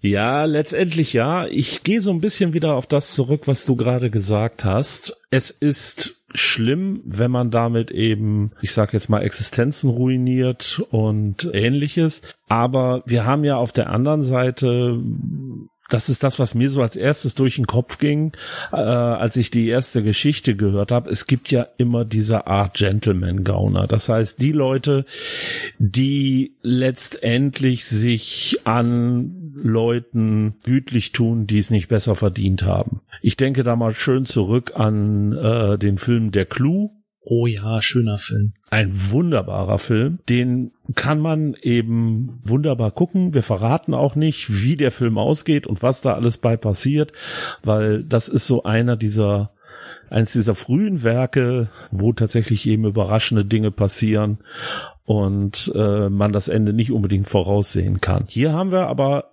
dieses Format schon. Wir haben da zwei ja, Gentleman-Gangster, die eben einem Bösewicht ans Zeug wollen, ihm das Geld wegnehmen wollen, ihn ruinieren wollen, weil er eben es schlicht und ergreifend verdient hat. Und das ziehen sie dann zusammen mit eben einigen Freunden und Komplizen durch lächerlich vielen Freunden und Komplizen. ja, gut. ja, ich, ich will das gar nicht madig reden. Das ist, ja, das Nein, ist trotzdem also, ein schöner Film. Ich sag mal, diese, es gibt das im filmischer Form, gibt's ähnliche Sachen, wenn man guckt, die Filme wie Oceans 11, Oceans mhm. äh, 12, 13 gibt's glaube ich noch und Oceans und 8. Und fortfolgende, ne? genau. Ja, ja, genau. Also die gibt es. Oder es gibt eben auch äh, Filme, äh, äh, nicht Filme, nein. Es gibt eben auch Fernsehserien, wie zum Beispiel eine, auf die ich jetzt ganz besonders mal eingehen möchte, das ist Leverage. Aber mir fallen auch noch Sachen ein, wie zum Beispiel Hustle, Unehrlich wert am längsten oder White Color. In all diesen Serien haben wir eine relativ kleine Truppe, die eben Gaunereien begeht. Und zwar, was immer wieder das Wichtige ist, man ist auf der Seite der Gauner. Und genau das würde ich eben auch vorschlagen als Kampagnenhintergrund, Und zwar eben nicht einfach, ich sag mal, die klassische Diebesgilde, sondern eben tatsächlich eine Truppe von Gaunern, die sich eben zusammengeschlossen haben, jeder mit seinen besonderen Fähigkeiten. Das heißt, man hat vielleicht jemanden, der eben besonders gut reden kann, man hat eine Art Safe-Knacker dabei, man hat vielleicht so einen Fassadenkletterer dabei, wenn man sich die Filme anguckt oder die Serien, sieht man eben sehr schnell, welche verschiedenen Rollen es da gibt. Und daraus kann man sich dann eine eigene Gruppe bauen und kann diese Gruppe dann losschicken, um eben Verbrechen zu begehen. Das heißt, der klassische Haste-Movie, wie man es ja auch nennt, oder heißt, ist es ein Heist-Movie oder ein Haste-Movie? Heist, Heist, Heist, ne? Ja, genau. Der klassische Heist-Movie, der also einen unmöglichen, scheinbar unmöglichen Einbruch beinhaltet oder bei dem ein lange gehegter Plan eben zur Durchführung kommt. Das geht jetzt in zwei Richtungen. Auch da gehen wir mal von äh, zwei Serien aus. Leverage zeigt eine Truppe von Spezialisten, die losziehen, um genau so einen Plan durchzuziehen. White Color im Gegenzug nimmt einen solchen Gauner und einen Polizisten und stellt sie nebeneinander und sie sollen solche Sachen aufklären. Beides hat natürlich irgendwo so seinen Reiz. Man kann sagen, in dem einen Fall, okay, ich stelle als Spielleiter meine Spieler vor ein Rätsel, vor ein Rätsel, wie sie einen bestimmten Raum vielleicht knacken oder wie sie einen bestimmten Bösewicht eben seines Geldes entledigen oder wie sie ihm das rauben können.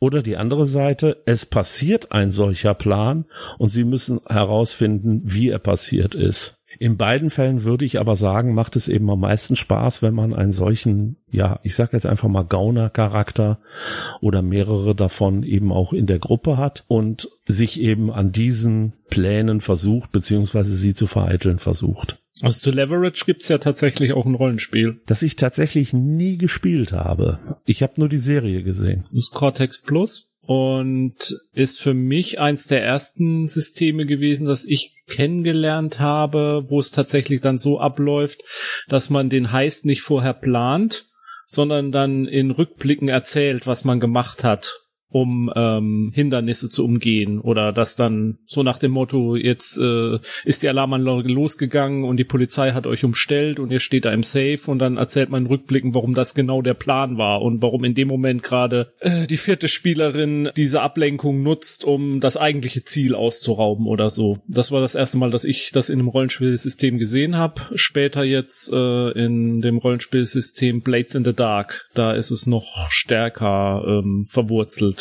das, das habe ich auch ein paar Mal gespielt und da läuft das halt auch so. Also man sagt, wir brechen jetzt bei dem ein und dann hat man eine gewisse Anzahl an Stresspunkten und mit diesen Stresspunkten kann man Rückblicke schildern, wie man es schafft, was man, wie man sich vorbereitet hat auf das, dass man jetzt gerade vom Wachhund äh, erwischt wurde, dass man dann drei Tage vorher schon die Wachhunde irgendwie mit Schlafmittel gefüttert hat und die alle total träge sind und so weiter. Das klingt interessant.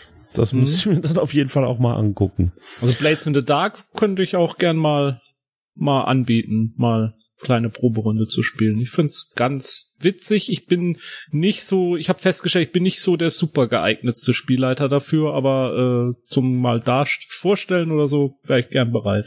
Aber Ralf, habe ich das jetzt richtig verstanden? Du würdest die, den, den, den, den Plot-Aufhänger so ein bisschen diese Robin Hood-Geschichte nehmen. Das heißt, ähm, der Haste würde gegen einen von diesen Gentleman-Betrügern laufen? Das wäre eine der Möglichkeiten, ja. Das heißt, ich weiß, wie eben bei, nehmen wir mal das Beispiel Oceans 11, ich weiß, da ist ein Raum, der hat bestimmte Sicherheitsmaßnahmen und ich muss meinen Spieler äh, meinen Spielern eben klar machen, ihr müsst da rein. Da ist das Ding, was ihr unbedingt braucht. Oder da sind die Beweise für keine Ahnung, den Betrug, den dieser Mann an 50 unschuldigen Grundstücksbesitzern im so und so County begangen hat und darum muss man da jetzt unbedingt rein und diese Sachen holen. Mhm. Also sowas in der Art würde ich daraus machen, ja. Ja. Mhm. Und der große Vorteil, den man eben hat, man hat unheimlich viel Material, aus dem man eben schöpfen kann. Ich kann mir eben von diesen besagten Serien, kann ich mir also eigentlich einfach mal ein paar Folgen angucken und ich bekomme so einen ungefähren Einblick da rein, wie läuft sowas ab. Oder ich kann mir die Filme halt angucken und dann muss ich mir halt Gedanken darüber machen, wie ich das tatsächlich umsetze. Wenn es natürlich jetzt so wie bei dem Leverage Rollenspiel, wenn das dann tatsächlich noch voll automatisch geht, so dass ich es gar nicht großartig vorbereiten muss, umso besser. Dass ich dann eben einfach denen irgendwas vor, äh, kann und sie können dann gucken, äh, wie sie damit klarkommen, indem sie mir was erzählen. Was natürlich gerade auch diesem Genre unheimlich entspricht, weil ohne ja. jetzt allzu viel zu verraten, aber in quasi allen Filmen erfährt man dann plötzlich im Rückblick, dass in Wirklichkeit der Typ, der am Anfang den einen zusammengeschlagen hat, in Wirklichkeit dessen Bruder ist, der ja. das nur getan hat, weil und so weiter. Nee, nee, es ist, das, diese Geschichten haben ja eine ganz eigene Erzählstruktur und da gibt's eben tatsächlich Rollenspielsysteme, die genau diese Erzählstruktur versuchen dann so zu simulieren eben. Ja. Äh, würdest du das tatsächlich als, als, als längere Kampagne oder so spielen wollen? Sowas? Könnte ich mir durchaus vorstellen. Ja? Also wenn ich jemanden finde, der daran Spaß hat, warum nicht? Weil ich muss halt echt sagen, das ist auch einer der Gründe, warum ich Leverage nicht mehr weitergeguckt habe. Ich finde, dieses Art von Story nutzt sich ziemlich schnell ab. Ich finde, das ist immer wieder die gleiche Geschichte. Also nichts gegen der, den Bluff oder Oceans 11 oder so, diese Filme haben Charme und äh, die leben ja auch von den Schauspielern und so. Aber die runterliegende Story, finde ich, ist immer wieder die gleiche. Mhm. Ja. Und deswegen habe ich so Zweifel, ob ich wirklich Spaß dran hätte, das so richtig lange und jetzt schon wieder den nächsten heißt. Also ich habe das, äh, ich hatte vor letztes Jahr irgendwann äh, versucht, Elias zum Beispiel nochmal durchzubingen. Das, das glaube ich, das geht nicht mehr heutzutage. Also ich habe auch irgendwann mittendrin aufgehört, weil ich dachte, das nutzt sich ab, weil diese, weil genau wie du sagst, Jens, ähm, eigentlich wiederholt sich in jeder Serie oder Folge genau das Gleiche. Und wenn du das dann alles dicht auf dicht gepackt, so wie es heute halt ist, hintereinander wegguckst, dann, dann wirkt das nicht mehr. Nicht zum Bingen geeignet. Ja, ja, absolut nicht zum Bingen geeignet. Ja. Ja gut, es ist hm? Ganz klar, es ist nicht, ich sag mal, so wie eine normale, moderne HBO-Serie, die halt so und so viel Folgen hat und eine durchlaufende Geschichte erzählt, sondern es ist so der Klassiker, ich sag mal, der Fall der Woche. Oder ja, ja Murder of the Week, sagte man ja früher hm. immer bei den äh, ganzen Kriminalserien. Das ist vielleicht keine Sache, die ich jetzt wirklich immer spielen würde, so nach dem Motto, wir spielen jetzt nur noch das aber ich könnte mir durchaus vorstellen, dass man eben äh, Spaß daran haben kann, das hin und wieder einfach mal so mit den gleichen Charakteren immer wieder reinzuschieben. Also das, so das, das, gebe ich dir recht, da gebe ich dir recht. Also ich denke, so, so, ja. so, so, zwei, drei Heiz damit zu machen, das, das würde bestimmt Spaß machen. Ich, wie gesagt, ich, irgendwann so müsste man dann irgendwie vielleicht ein fantastisches Element reinbringen, wie sie es bei Elias vielleicht gemacht haben, in irgendwelchen Prophezeiungen oder so Geschichten, ob das gelungen ist oder nicht. Oder für, ich glaube, ich bräuchte noch ein bisschen, noch ein bisschen mehr da drauf noch, noch irgendein Gimmick dazu irgendwie, damit mich an der, bei der Stange hält dann. Kann man ja in dem Fall machen. Mhm. Ähm, ich denke jetzt mal was ganz anderes zurück. Ich habe vor kurzem noch mal die Serie Briscoe County gesehen. Eine oh, Western-Serie, ja. Western, äh, Steampunk, ja, so ein bisschen. Ja. Die sollte und, ja eigentlich erfolgreicher werden als Akte X. Das war ja das äh, Kronjuwel von des, des Senders und Akte X war ja nur so das, was nebenbei ein bisschen laufen sollte. Genau. Hat nicht so hundertprozentig geklappt. Finde ich cool. Aber die Serie war nett, doch. Ich fand ja, und gut. da passiert vor allem auch genau das. Ja, man baut einfach dann plötzlich, in diesem Fall war es ja diese komische Kugel mit den Leuchtstäben, die man da finden konnte. Ja, oh, ja, ganz Und dann ja. entwickelt sich daraus ja ein Plot, der wie so ein Metaplot so immer wieder aufgenommen wird. Ja. Klar, sowas in der Art müsste oder könnte man dann machen, mhm. dass man eben tatsächlich daraus, ich sag mal, aus dem Heist of the Week, ja, also dem Überfall der Woche, dann ja. tatsächlich in eine größere Kampagne einsteigt, indem man sagt, wir machen jetzt hier einen Metaplot und vielleicht gehen wir jetzt gar nicht auf den, ich sag mal, auf den einzelnen Fall oder den einzelnen Betrug so richtig ein. Das ist gar nicht das Zentrum, sondern wir merken immer mehr, hier läuft irgendwas Größeres ab und das müssen wir halt aufdecken. Die Frage ist halt, hat man generell an sowas Spaß? Kann man das Format auch ein bisschen variieren? Ich weiß, dass ich also einige dieser Serien mit Begeisterung geguckt habe. Und gerade was also das Variieren angeht, fand ich zum Beispiel White Color, fand ich eine sehr, sehr gute Serie in der Hinsicht, weil wir da auch, wir haben ein paar Gauner, wir haben aber auch das FBI und wie die sich dann miteinander vermischen und wie deren Ziele dann auch teilweise ja gegeneinander und doch wieder miteinander sind. Fand ich mhm. also sehr, sehr schön. Und wurden sie bei Leverage nicht auch irgendwie ständig vom gleichen Polizisten oder so gejagt? War da nicht auch ja, sowas? Ja. ja, da gab es gibt auch so Ansätze eines Metaplots, der aber tatsächlich hauptsächlich in den Charakteren begründet ist. Also sie mhm. haben dann so ein Gegner, äh, der immer wieder auftaucht und es wird immer wieder so das Thema zum Beispiel, dass der Chefdenker ein Alkoholiker ist, wird immer wieder aufgenommen. Mhm. Und so die Beziehung zwischen den beiden, äh, zwischen ihm und einem der beiden weiblichen Charaktere. Es ist, wie gesagt, es ist eine alte Serie. Sie ist jetzt ja von, ich bin jetzt gar nicht ganz sicher, irgendwann Ende 2009 äh, oder 2009 bis 2012 oder irgendwie sowas lief sie. Mhm. Und das ist natürlich, und es ist natürlich etwas ganz anderes, als man, ich sag mal heute mit modernen Serien irgendwo verbindet. Aber mhm. vielleicht darum auch gerade für so ein episodisches Format wie eine hin und wieder Kampagne durchaus geeignet. Mhm. Was ich übrigens sehr schön finde noch, das sollte ich vielleicht auch noch mal erwähnen, es gibt ein wirklich schönes Produkt, The Roleplayer's Guide to Heists. Das gibt's bei Drive-Thru RPG und das enthält also eine ganze Reihe verschiedener Gebäudepläne und ähnlicher Sachen. Das heißt also letztendlich eine Geschichte, wie man oder wo man einbrechen muss, wo dann eben auch Sicherheitsmaßnahmen erläutert werden, wo dann eben äh, auch detaillierte Gebäudepläne da sind. Das heißt, man kann also tatsächlich dieses Vorab planen auch wirklich ausspielen und kann auch ähm, tatsächlich mit äh, schön aufbereitetem Material sich darauf vorbereiten. Wenn man also selber äh, jetzt sagt, oh, das ist aber so kompliziert, sich da also wirklich immer reinzudenken, dann gibt es vorgefertigte also Karten oder Szenarien dann. Ne? Ja, ja, genau. Und das ist ja hier jetzt also besonders ähm, schwierig, weil man halt ja letztendlich wirklich sehr, sehr komplizierte Sachen da auch eventuell machen muss. Ja. Mhm. Aber ich muss zugeben, der Auslöser war für mich eben auch, dass mir der, die Geschichte mit den Kolonisten war mir also auch effektiv zu düster. Und da habe ich gesagt, nee, ich möchte dann doch jetzt eher mal was Lockeres haben. Und darum fand ich also so die Idee einer Gauner-Kampagne eigentlich mal ganz schön und wollte das vorstellen. Mhm. mhm. Okay, dann hören wir uns mal an, was sich Jens so ausgedacht hat. Ja, ich würde dann tatsächlich doch wieder das Düstere nehmen. Äh, würde mich da eher von Gregor McGregor inspirieren lassen.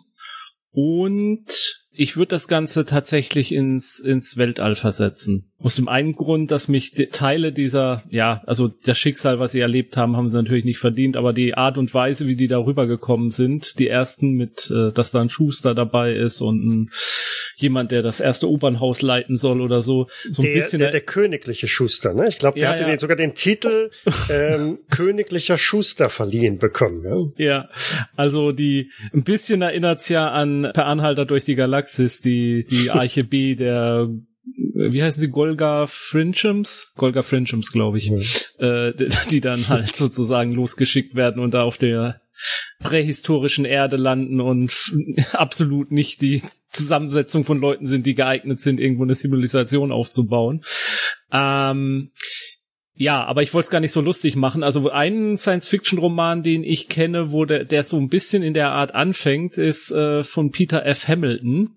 Das ist die, ist die Nightstorn-Trilogie. Ich weiß leider nicht, wie die auf Deutsch heißt, obwohl ich sie tatsächlich auf Deutsch angefangen habe zu lesen. Ich habe sie nie zu Ende gelesen, weil das auch so dicke Schinken sind. Und das geht aber auch tatsächlich damit los, dass äh, Kolonisten auf einem Planeten landen, Da ist das alles so ein bisschen von von äh, Firmen und so gesteuert. Und wenn sie dann da landen, müssen sie erstmal ihre ganzen ähm, Devisen umtauschen in die äh, Firmendollars, die nur auf diesem Kolonialwelt erlaubt sind, weil der die ganze Kolonialwelt wird von dieser Firma auch kontrolliert. Und wenn sie dann aber aus dem Ankunftsbereich rauskommen, stellen sie erstmal fest, mit dem umgetauschten Geld kann man da quasi gar nichts anfangen, weil alle wollen eigentlich nur richtiges Geld sehen. Also das hat mich so, da musste ich gleich dran denken, als diese, als du mir dies, als du diese Gregor McGregor Geschichte vorgestellt hast. So wie die Alu-Mark damals der DDR, ne? Ja, genau, so in die Richtung geht das auch, ja.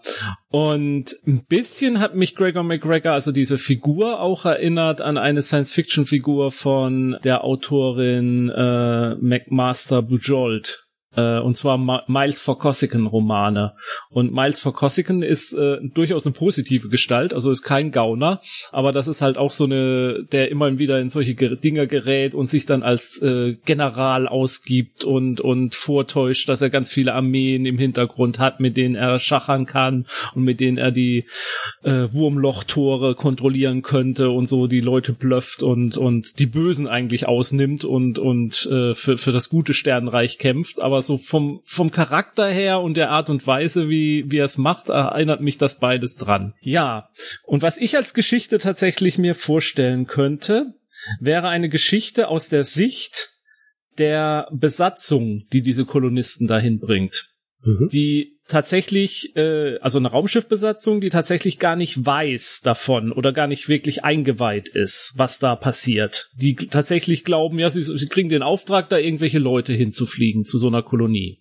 Und Ausgangspunkt für so eine Kolonie wäre für mich tatsächlich eine, eine Science-Fiction-Welt, zukünftige Welt, in der ganz viele automatisierte Sonden in andere Sonnensysteme geschickt werden, die dann zurückkommen mit Daten darüber, wie es in dem Sonnensystem aussieht, ob es da eine bewohnbare Planeten gibt, die man kolonialisieren kann. Und dass diese Sonden immer wieder finanziert werden von Privatleuten. Und man schickt halt so eine Sonde los und mit Glück kommt die zurück. Das ist dann wirklich wie ein Treffer im Lotto und kommt dann zurück und sagt, ja, wir haben hier eine super zweite Erde gefunden, kann sofort besiedelt werden, Frischwasser, das Klima ist super geeignet für Menschen, die werden da viel gesünder, die Flüsse sind voll mit Gold und ja, genau. und so, so, so ein bisschen wie, wie Interstellar, ne? Ja, und dass es tatsächlich aber so ist, dass irgendein Trickbetrüger es hingekriegt hat, dieses Sondenmaterial zu manipulieren. Also diese Informationen, die die kriegen, sind alle manipuliert. Die Welt, in die sie da hinfliegen, ist ein Höllenplanet. Oder die Aliens hocken da oder was auch immer. Da kann man sich ja, spielt jetzt auch für meine Idee nicht unbedingt eine Rolle, was es ist. Aber die fliegen dahin, denken, sie kommen zum zweiten Eden und finden vor einen Planeten, der vielleicht gerade zulässt, dass sie da auf der Fläche überleben können. Und die müssen die Leute da jetzt absetzen und wir haben dieses Raumschiff und äh, die haben auch nicht die Kapazitäten unbedingt, um alle zu retten wieder oder zum Rückflug einfach wieder mitzunehmen. Aus welchen Gründen auch immer ist das alles nicht möglich. Ja, allein die, allein die Lebensmittelversorgung, ne? Ja, Würde ich ja, mir so ja. auch so vorstellen, ne? Damals die, die Segelschiffe, die hatten zwar Proviant für die Hinfahrt, aber nicht für die Rückfahrt, um 200 Leute zu versorgen. Genau. Und, und ich würde tatsächlich so mit einem Abenteuer anfangen, wäre wahrscheinlich auch nur ein One-Shot, wäre keine Kampagne so, aber mit einem Abenteuer anfangen, ja, wir sind jetzt diese Besatzung und wir müssen jetzt diese Leute loswerden, wir müssen die absetzen und wenn wir es nicht machen, wir kriegen die auch nicht alle zurück. Was machen wir jetzt? Wie gehen wir mit, wie gehe ich jetzt, wie gehen wir mit, diesen, mit dieser Situation um? Was machen wir? Lassen wir die im Stich? Versuchen wir die zu helfen? Versuchen wir uns in ein anderes System zu retten? Irgendwelche technischen Spielereien oder dergleichen mehr? Gibt es in dem System doch vielleicht ein großes Geheimnis, was vielleicht ein paar Leben retten kann? Äh, also vor die Situation, vor irgendeine dieser, vor so eine moralische Situation würde ich dann die mhm. Spieler gerne stellen wollen und gucken, wie sie sich da, ob sie irgendwie finden, sich da rauslavieren, ob sie am Ende doch kaltblütig sind und diese Siedler im Stich lassen oder ob sie sich selbst opfern, damit ein paar nur überleben können. Ja, mhm. das wäre so meine Idee, meine, was, wozu es mich inspiriert hätte. So die Gewissensfrage halt, ne? Ja, also das wäre halt der tatsächlich der der Kernpunkt der des Abenteuers, dieses das rauszukitzeln, wie wie verhalten sie sich tatsächlich. Puh. Ja, das, also das, das, das Element der, der Sonden, ist im Grunde genommen, äh, das ist ja diese betrügerische Komponente drin. Du kriegst halt, du zahlst dafür und kriegst dann halt irgendein Ergebnis und ähm, wie es halt so ist, auch mit Statistiken und so weiter, ne? Du bekommst immer das Ergebnis, äh, wofür du bezahlt hast. Also von mm, daher, wenn mm. die mhm. Sonden auf jeden Fall natürlich tolle Sachen liefern, egal was da hinten ist, weil wenn keiner zurückkommt nach Hunderten von Jahren, die die Reise dauert, äh, interessiert sowieso keinen mehr. Genau. Ja. Mhm. Und selbst wenn das das tollste Eden ist, vielleicht ist die Kolonie trotzdem gescheitert, weil die Idioten waren oder sich untereinander gestritten haben. Ja, ja, und der, der die Sonden quasi verkauft hat, dem ist ja egal, ob dann am anderen Ende tatsächlich eine, eine Welt, eine florierende Welt ist oder nicht. Er hat sein Geld bekommen. Ne? Ja, aber ja, also das wäre keine Kampagne, das wäre tatsächlich sicherlich ein One-Shot in irgendeiner Form. Mhm. Was man natürlich, wenn man es noch mal ein bisschen anders in die Richtung, könnte man natürlich auch so eine Graf von Monte Cristo Geschichte draus machen, dass äh, man die Nachkömmlinge oder die letzten Überlebenden von so reingelegten Kolonisten spielt, die es dann irgendwie schaffen, sich ein Raumschiff zusammenzuzimmern oder irgendwas finden und jetzt zurück zur in den Erdbereich kommen wieder ins Sonnensystem und sich jetzt eine sich an, an zum Betrüger rächen wollen und so sagen, also der hat unser Leben zerstört oder das Leben meiner Eltern zerstört. Äh, wir tun uns jetzt zusammen und wir wir wir wir vernichten den jetzt nicht nur körperlich, sondern seelisch und alles, was um ihn rum ist. Also das wäre so diese Grafen Monte Cristo dann Geschichte, die man da auch reinbringen könnte. Das könnte ja wieder so ein bisschen in die Richtung, wie auch Ralf hatte, ja. äh, die Geschichte gehen. Also die, die versuchen ihr Erbe quasi äh, zurückzuergattern. Ja, ja. Ne? Das genau. heißt, sie, sie brechen bei einem dieser Gentleman Gangster äh, oder naja, das ist eigentlich kein Gentleman Gangster nee, von den nee, von den Betrügern ein und versuchen ja. bei dem dann das Geld wieder abzuzwacken zur, aus aus Rache, aber auch um um das ja. eigene Geld halt wieder zu holen. Genau. Hm? Mhm. Das würde sich, aber dein, dein, dein erstes, äh, dein erstes Überlegen würde sich jedenfalls auch anbieten mit vorgefertigten Charakteren. Ne? Also ja. äh, wäre so ein bisschen mutig, einfach nur reinzugehen, zu sagen, aber gucken, wie die Spieler dann alle agieren.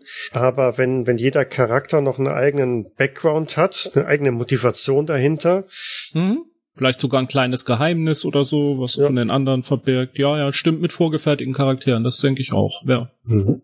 Ja, aber ich muss schon sagen, das finde ich schon, ich sag mal, deprimierend als Spiel. Also wenn ich jetzt derjenige wäre, der da äh, sitzt und alles, was ich im Grunde genommen zu entscheiden hätte, ist, äh, ja, bringe ich die jetzt um, indem ich sie da ablasse oder suche ich nach irgendeiner Möglichkeit, wo dann nur die Hälfte stirbt, aber vielleicht auch meine eigenen Leute dabei umkommen oder ähnliches ich weiß nicht. Ich finde das äh, sehr, sehr düster und ich weiß nicht, ob ich da jetzt wirklich Spielspaß draus generieren könnte. Nee, das ist sicherlich nicht für jeden was, aber solche Art von Spielen gibt's ja durchaus und sind ja auch. Ich meine, es gibt es gibt ein Rollenspielsystem, wo man Widerstandskämpfer im Warschauer Ghetto kämpft, äh, spielt, wo man auch weiß, dass man am Ende verlieren wird. Also von daher, das ist das ist schon klar, das muss man vorher kommunizieren, was man da vorhat und was man da spielen will. Dass das was ist, wo man halt auch mal tiefsinnigere Fragen stellen will nach Moral und äh, Verantwortung und dergleichen mehr. Und wenn ja, man darauf keine Lust hat, ist das vollkommen in Ordnung. Ich hätte ja. da auch nicht jeden Tag drauf Lust. Ja, wobei ich eben auch sagen muss, ähm, so ein bisschen, ja, ich sag mal, es ist äh, nur eine einzige Frage eigentlich im Mittelpunkt. Und ich weiß nicht so richtig, wie man daraus jetzt tatsächlich eine Geschichte könnte man jederzeit daraus machen. Ja, also etwas dazu aufschreiben. Aber ähm, das wirklich als Abenteuerplot zu benutzen, tue ich mich im Moment gedanklich so ein bisschen schwer mit. Hm. Ja, kann ich verstehen, aber ich glaube schon, dass es geht. Man muss halt noch ein bisschen an den Parametern, man muss dieses System, ist die Frage, wie offensichtlich ist es gleich schon von Anfang an, dass dort die Lage so verzweifelt ist. Muss man erstmal ein paar Exkursionen auf dem Planeten machen, um das zu erforschen. Stellt man erst fest, was der Haken dran ist und so weiter und so fort. An die Details kann man meiner Meinung nach, gerade was Science Fiction angeht, noch diverses reinbauen, damit damit es dann als Plot auch funktioniert. Mhm. Klar. Also du kannst ja auch ein paar Elemente reinbringen. Also die, die setzen die ja nicht einfach ab und segeln dann oder fliegen sofort wieder zurück, sondern gegebenenfalls sollen die selber auch da bleiben für eine gewisse Zeitspanne. Gegebenenfalls kommt auch irgendwann unter den Siedlern so eine Art äh, Revolution, Panik oder wie immer auf. Das heißt, du hast da mit, mit, ja, du hast Kampfelemente halt drin, mit denen du irgendwie dann klarkommen musst. Also da kann man sicherlich einiges machen, aber ja, es ist, es ist ein düsteres und ähm, eher nachdenkliches Setting. Ja, ja, mhm. ja, ja, klar. Also nichts, nichts, was man jedes, jedes Mal spielen muss. Definitiv nicht. Mhm. Also von der Idee her würde ich tatsächlich jetzt eher, ja, vielleicht so in die Richtung gehen, das nur als äh, Backdrop zu benutzen. Also einfach nur, dass das passiert oder passiert ist. Und dass ich mich dann vielleicht auch in Form einer interstellaren Polizei oder ähnliches, dass ich versuche, die Hintergründe aufzuklären. Dass ich daraus dann auch vielleicht mehr mache.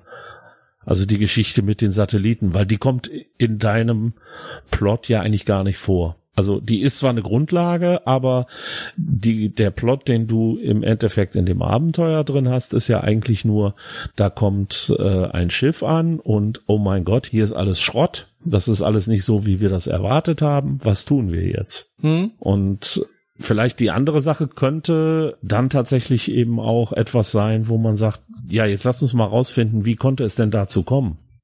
Ja, kann man machen. Aber wenn ich gerade dieses ansprechen will, dass ich mal diese moralischen und diese äh, ansprechen will, dann umgehe ich das ja natürlich wieder, indem ich so eine aktive Fraktion bin, die das alles äh, angehen kann. Es ist wieder eine andere Geschichte, könnte man zusätzlich dann auch erzählen oder kann man dann anders erzählen. Hast du vollkommen recht. Könnte man genauso gut auch machen. Aber wenn man tatsächlich diese, diese Trostlosigkeit und diese Hoffnungslosigkeit, die ja diese Geschichte von Gregor McGregor auch vermittelt, wenn man die halt mal rollenspielerisch angehen will, dann wär's für mich schon fast wieder zu zu lasch, wenn man es jetzt auf die aufklärerische Schiene machen will. Wir gucken, was da passiert ist. Also sagen wir es doch mal andersrum. Wenn wir jetzt den gleichen Hintergrund benutzen und mir wäre dein Thema zu düster, würde ich vielleicht das andere anbieten. Ja, klar. Und das du ist, würdest dann äh, genau. quasi die Entscheidungsgeschichte machen. Genau. Ganz theoretisch könnte man es sogar so machen. Man fängt mit vorgefertigten an und spielt so eine Art Prolog. Und deins wäre dann sozusagen die eigentlich richtige Handlung.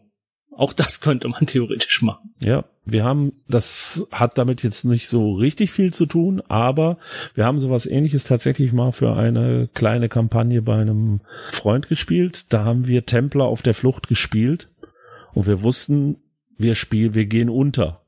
Weil das war auch genau das. Es war der Prolog und der eigentliche Plot, den wir danach weiterspielen wollten, spielte halt später mit ganz anderen Charakteren. Aber wir mhm. haben die Welt David schon mal kennengelernt mhm. und die Auswirkungen, was da passiert ist, weil das, was dann mit den Templern passiert ist, hatte eben 500 Jahre später oder so auch Auswirkungen auf die anderen mhm. Charaktere. Mhm. Also mhm. ich glaube, da kann man dann so eine schöne zusammenhängende Sache machen, die auch emotional natürlich dann total packend ist. Mhm so einer Zweizeiler. Und das Schöne ist natürlich dann daran, äh, dass das erste Element von Jens dann gibt natürlich auch gewisse Elemente vor für dieses zweite Abenteuer. Je nachdem halt, wie die ersten agiert haben, ist die Ausgangslage für das zweite Abenteuer natürlich gänzlich anders. So dass mhm. also ähm, es jedes Mal ein sehr individuelles Abenteuerpaket wird. Wenn die einfach abgehauen sind mit dem Schiff und die Siedler halt da in Anführungszeichen verrecken lassen haben.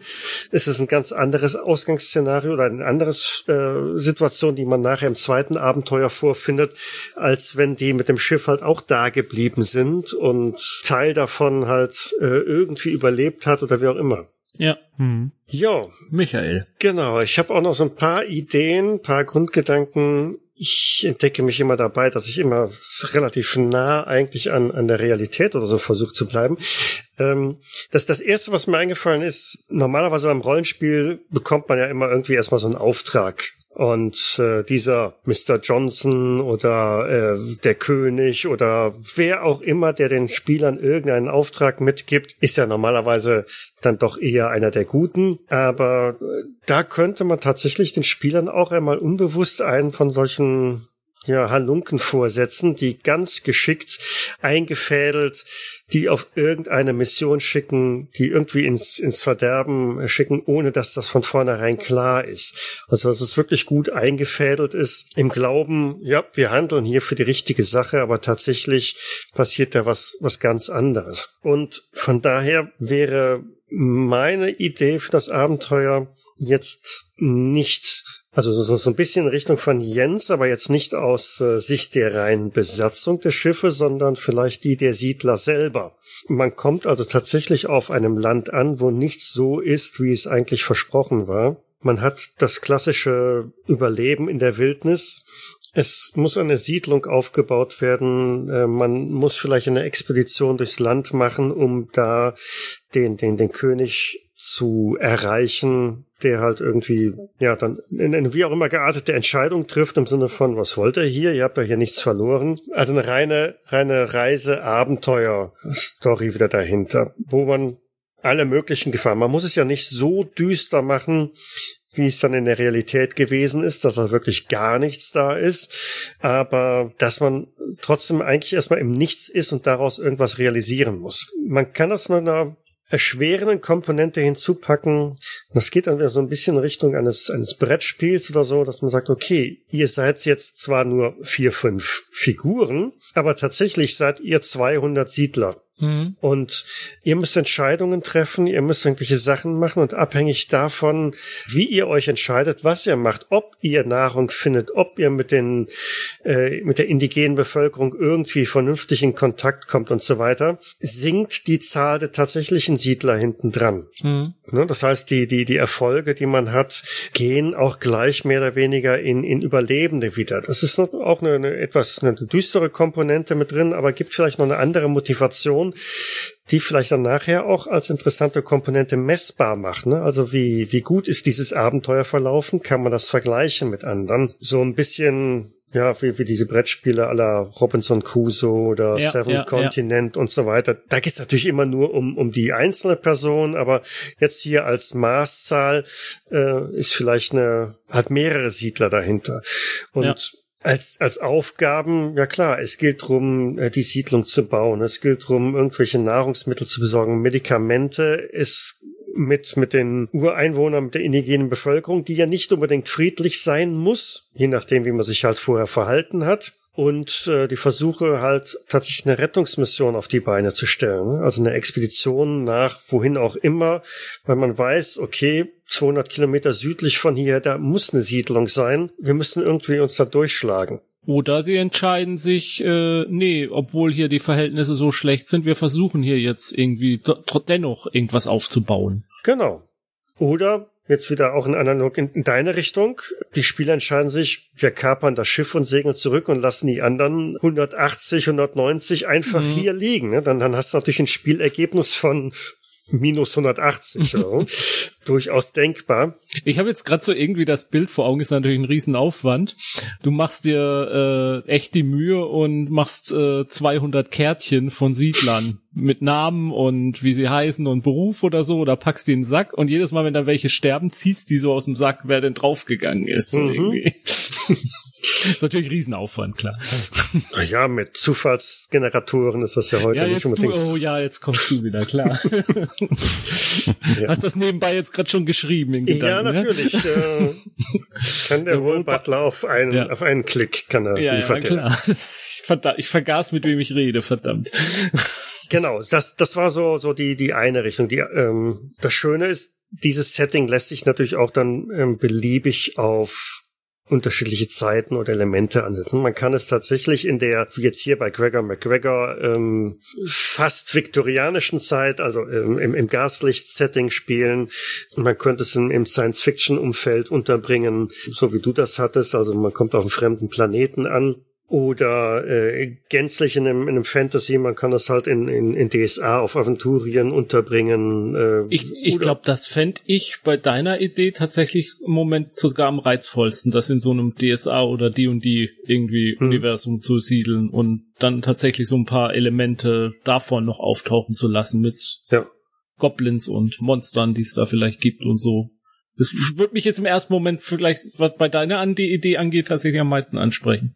Und da kannst du auch jedem Spieler oder jeder Figur halt so, so gegebenenfalls so ein bisschen Wissen halt mitgeben. Ne? Vielleicht weiß einer so ein bisschen, hat geografische Kenntnisse, äh, dass er halt weiß, ja, wir müssen an der Küste nach Süden entlang über hunderte von Kilometern, dann, dann kommen wir auf eine bereits bekannte Siedlung oder äh, irgendwas in der Art oder unterschiedliche Fertigkeiten, die halt jeder mitbringt, die für eine solche Wildnis dann doch irgendwann greifen, dass man nachher nicht nur mit Telefondesinfizierern und Co. unterwegs ist, dann äh, ist natürlich direkt von vornherein alles verloren.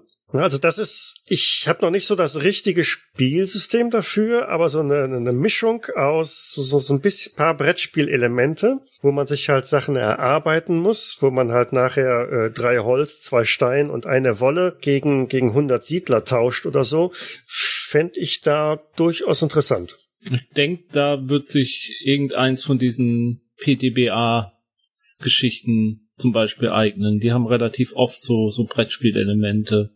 Mhm. Also das erwähnte Blades in the Dark, das hat so ein Element, wo man zwischen Runden quasi seine Diebesbande aufbaut und sich Territorien ranholt. Das könnte man sicherlich dafür hacken. Aber mhm. da gibt's also das ist das, was mir als erstes einfallen würde, was man benutzen könnte. Diebesbanden ist natürlich ein schönes Stichwort. Ne? Also wer sagt denn, dass die, die 200 Siedler alle schön brav auf dein Kommando hören? Da kannst du natürlich dann auch ganz schnell äh, Substrukturen, da, da gliedern sich ein paar ab, die sagen, wir gehen auf eigene Faust und dann hast du auch da wieder Konflikte innerhalb. Also da lässt sich schon, denke ich, viel draus machen. Hm. Du bewegst dich da in einem Zwischenbereich irgendwo zwischen Brettspiel und Rollenspiel. Mhm ob das, ich sag mal, ob das jetzt zum Beispiel zu einem D&D oder irgendwas ähnlichem passt, also finde ich schon mal äh, so ein bisschen fragwürdig, weil D&D ja eigentlich eine etwas andere Stoßrichtung hat. Äh, nee, also ich glaube, äh, es war jetzt auch nicht gemeint äh, System DSA, sondern so eine Welt wie DSA. Genau. Ja, also das, das schon eher so, so äh, nach dem Motto, äh, ich treffe da auf irgendwelche seltsamen Kreaturen, muss mich verteidigen. Also letztendlich so eine Art Überlebenssetting, ja, vielleicht also Survival Fantasy oder wie auch immer man das nennen will. Aber ich überlege, ich überlege die ganze Zeit schon hin und her, sollte man sowas dann tatsächlich ich sag mal, erzählerisch machen oder tatsächlich mit so einem System, so nach dem Motto, ich mache meinen äh, Überlebenswurf, ich habe drei Erfolge, ich hätte fünf gebraucht, zwei Leute sterben. Ich weiß nicht, ob es so mechanisch machen muss. Also die, die, die Brettspiele, die sowas abbilden, ich hatte eben gesagt, ne, ähm, hier äh, Robinson Crusoe, äh, Sippler Kontinent und was weiß ich was, die sind natürlich sehr mechanisch und da kommt mir so ein bisschen die Story zu kurz. Und das würde ich gerne so ein bisschen umdrehen. Mehr Story, mehr Roleplaying, mehr Rollenspiel und da, wo du normalerweise sonst Erfahrungspunkte bekommst, wo man sagt, so, dein Charakter steigt jetzt auf oder hat äh, so viel XP bekommen. Die Währung, die wir hier haben, sind halt unsere Siedler oder wie auch immer. Und, mhm. und da kannst du auch damit mit solchen Plot-Twists halt arbeiten. Es muss ja nicht immer nur die Siedler sterben. Es können ja auch tatsächlich, wie gesagt, sich auf einmal welche abspalten. Du hast irgendeine Entscheidung getroffen mhm. und äh, dadurch sagen, nee, 50 von uns gehen jetzt einfach weg, weil wir haben die Nase voll. Die Entscheidung ist die falsche. Wir gehen nach Norden. Ihr wollt nach Süden. Macht es doch. Ja. Aber mhm. also, ich, ich weiß, ich wiederhole mich jetzt, sorry, aber es ist halt tatsächlich sowas, was vom Ansatz bei ganz vielen Hacks von äh, Powered by the Apocalypse drin ist. Also ich weiß zum Beispiel, mhm. meine Frau hat so einen Teil äh, sich äh, mal gelesen, Sagas of the Icelanders. Da spielt man tatsächlich Isländer, die 800 74 irgendwie auf Island landen und da eine Kolonie aufbauen. Und da tatsächlich, man spielt einzelne Siedler, spielt die rollenspielmäßig, hat aber daneben dann auch solche Mechaniken, in denen man die Siedlung spielt oder die Siedlung aufbaut. Ganz genau kenne ich es nicht. Und, und das gibt's ganz viel bei diesem Powered by the Apocalypse, was ja bei diesen Indie-Rollenspielsystemen immer der Fall ist, dass ganz viele Anleihen aus dem Brettspielbereich auch nimmt. Mhm. Also systemmäßig würde ich da jetzt echt immer wieder hinkommen und sagen, ja, das wäre was, was das so so schon vorsieht, was das schon so vorgegeben hat, was man mit ein bisschen dran feilen an den, ähm, wie, nennen die das immer so schön, immer ein bisschen an den Fahrgestellnummern feilen und dann hat man das äh, für das Passende jetzt hier. Mhm. Ja, ich denke halt nur so, ich würde im Normalfall wahrscheinlich würde ich das als Rollenspielbereich so ein bisschen aufbauen. Ich würde vielleicht irgendeine Mechanik nutzen, würde die aber in die Hände des Spielleiters legen. Mhm. Ja, dass also der Spieler an sich nur das Ergebnis mitbekommt. Aber ich fände jetzt also irgendwie ein bisschen doof, wenn ich jetzt als Spieler tatsächlich sozusagen um das Überleben meiner Kolonisten würfeln müsste. Sondern ja, also es ist nicht immer nur Würfeln da. Es ist auch ganz oft, dass die Spieler zusammen Entscheidungen treffen müssen. Hm. Also das Mhm. ist dann wie so ein ganz rudimentär gesagt, wie so ein so ein Flussdiagramm dann dargestellt. Die haben dann, sie kommen dann den Punkt und sagen dann, so was als nächstes bauen wir jetzt ein Sägewerk. Das hat dann die Auswirkung, dass wir in der äh, Versorgungsrunde mehr Holz haben und wir könnten dann auch freischalten, dass man irgendwann, ähm, was weiß ich, äh, einen Ratskeller bauen könnte oder mir fällt jetzt ich rede jetzt irgendein dummes Zeug so zusammen, ne? Oder wir entscheiden uns, nee, lieber äh, konzentrieren wir uns drauf, dass wir einen Trupp ausbilden, der sich auskennt mit Naturkräutern und der dann irgendwie die medizinische Versorgung und dann haben wir halt mehr Lebenspunkte für die Siedler oder sowas. Also das sind solche Mecha also sind keine Würfe, sondern es ist tatsächlich ganz bewusste Entscheidungen. Was machen wir jetzt als nächstes? Wo konzentriert sich unsere Siedlung drauf, dass sie sich weiter ausbaut und damit neue Optionen für die Spieler in nächsten Runden freischalten, aber halt auch andere Dinge vielleicht dicht macht und Theoretisch könnte es dann irgendwelche Zufallsereignisse geben, dass dann ein Unwetter kommt und ach verdammt, hätten wir doch jetzt mal lieber das Sägewerk gebaut, weil dann hätten wir jetzt mehr Unterschlupf, jetzt versaufen uns alle Leute. Da, Ja. da kommen wir ja wieder bei zu Robinson Crusoe so ein bisschen, das Spielsystem, aber dann halt mehr unterlegt mit erzählerischen Entscheidungen, auch Diskussionen der Spieler untereinander, in, in Character hoffentlich, was, wie sie jetzt weiter vorgehen wollen. Hm. Ja, deutlich mehr Freiheiten halt dann Ja. drin. Ne? Also auswürfeln, nur auswürfeln würde ich es auch nicht wollen. Das fände ich Nee, auch doof. Nur, nur nicht, aber als, als variable Komponente würde ich schon mit einbauen. Also, wenn, Also das, so ein was eben gewisses sagte, Zukunftselement schon, ja klar. Genau, Mhm. so wenn die Entscheidung ist, gehen wir nach Norden oder nach Süden und dann kommt dann Überzeugenwurf äh, und abhängig davon stellt sich halt so ein bisschen auch heraus, wie viele kannst du auf deine Seite ziehen, wie viele kommen mit dir nach Süden Mhm. äh, und wie viele von den anderen gehen halt mit nach Norden oder so. Also so, Ja. es ist es ist noch nicht ganz ausgegoren, aber ja, ich ähm, kann mir da was vorstellen. Mhm. Mhm.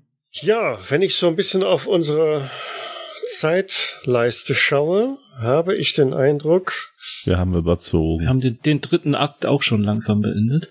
Genau, wir sind, glaube ich, soweit durch. Oder hat noch jemand spontan super Ideen, die noch eingefallen sind, was man damit machen kann oder bedenken sollte? Sonst kämen wir nämlich eigentlich so zu dem Punkt Inspirationsquellen, ob wir da noch was haben.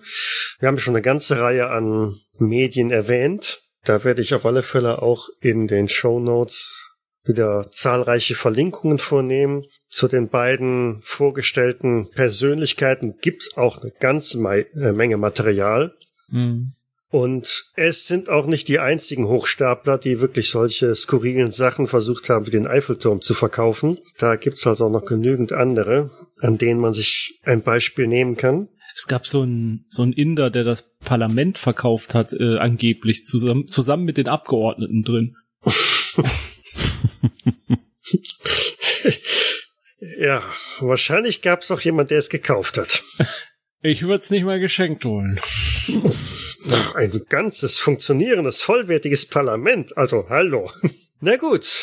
Ja, dann glaube ich, sind wir soweit durch. Mhm. Mhm. Wie üblich, wir freuen uns, wenn wir Kommentare, Feedback, Ergänzungen oder was auch immer noch bekommen zu dieser oder zu den vorangegangenen Episoden. Und dann wäre das nächste Mal der Jens dran. Mhm. Willst du schon ein ganz klein bisschen so unter die Decke gucken lassen, was du da für uns versteckt hast? Ich wollte eigentlich ein bisschen was über die zwei Kriegshelden, Sir Ralph und Sir Jens, erzählen, wie sie im Napoleonischen Krieg gekämpft haben. Ach so. Ähm, Da gibt es viele unerzählte Geschichten.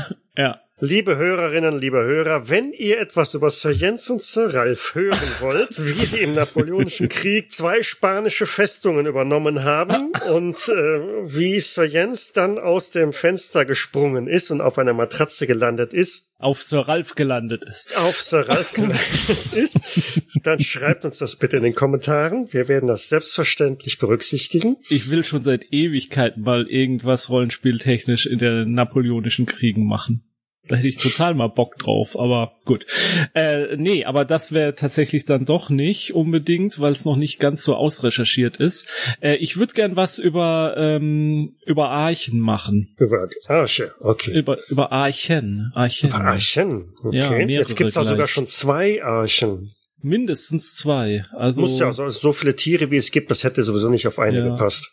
Ebens. Ich hätte dachte jetzt schon eine für Fleischfresser und eine für Pflanzenfresser mindestens. Oh ja, das Wolfschaf-Kohlkopf-Problem. Ich sehe es. Ex ich sehe es. Exakt, oh. exakt, exakt. Ja, aber vielleicht auch nur, vielleicht sind diese Eichen auch nur eher so Datenbanken, die unser Überleben sichern könnten. Das wäre so vielleicht als Andeutung ausreichend. Jo, okay, ich glaube, das reicht tatsächlich. Mhm. Gut, dann haben wir das soweit. Ich bedanke mich, dass ihr mir so lange zugehört habt und tolle, inspirierende Ideen eingeworfen habt. Ich bedanke mich, dass du uns so schön farbig erzählt hast. Ich bedanke mich bei den Zuschauern, dass sie uns allen so lange zugehört haben. Mhm. Und mhm. insofern hören wir uns dann in irgendwann einem Monat oder so wieder. Müssen wir einen Termin festlegen. Und ich werde mich dann dieser Tage durch zwei Stunden 14 und 27 Minuten Rohmaterial kämpfen. Aber das schaffen wir irgendwie.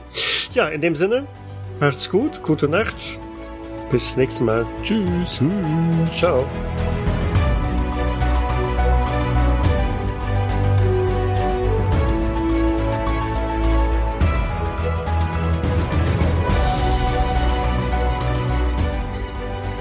Der Ralf schon eingeschlafen? Sir Ralf? Sir, Sir, Sir Ralf, Sir Ralf, wachen Sie auf! Dort, ein Schiff, es ja, wird uns ja, retten! Ja, ja, ich bin da, ich bin da. Wunderbar, ja, kein Problem. die, die Gicht hat ihn jetzt erwischt. Ja. ja, bei dem Wetter ist das ja kein Wunder hier, ne? Nee, ich habe tatsächlich so ein bisschen nachgedacht, wo oder wie ich solche ja, Mechanismen schon mal gesehen habe oder ob mir da jetzt was einfiele. Aber du bewegst dich damit ja natürlich so ein bisschen. Ähm, äh. Was ist gerade passiert? Er hat mir einen Kommentar geschickt und ah. äh, ja, alles klar. Ähm.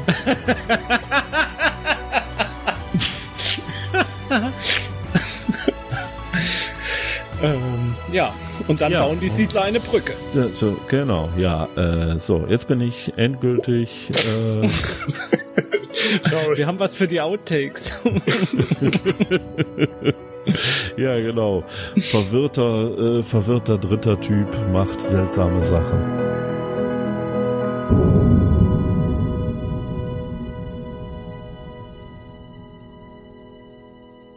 Dies war eine Jägersnet-Produktion aus dem Jahre 2021.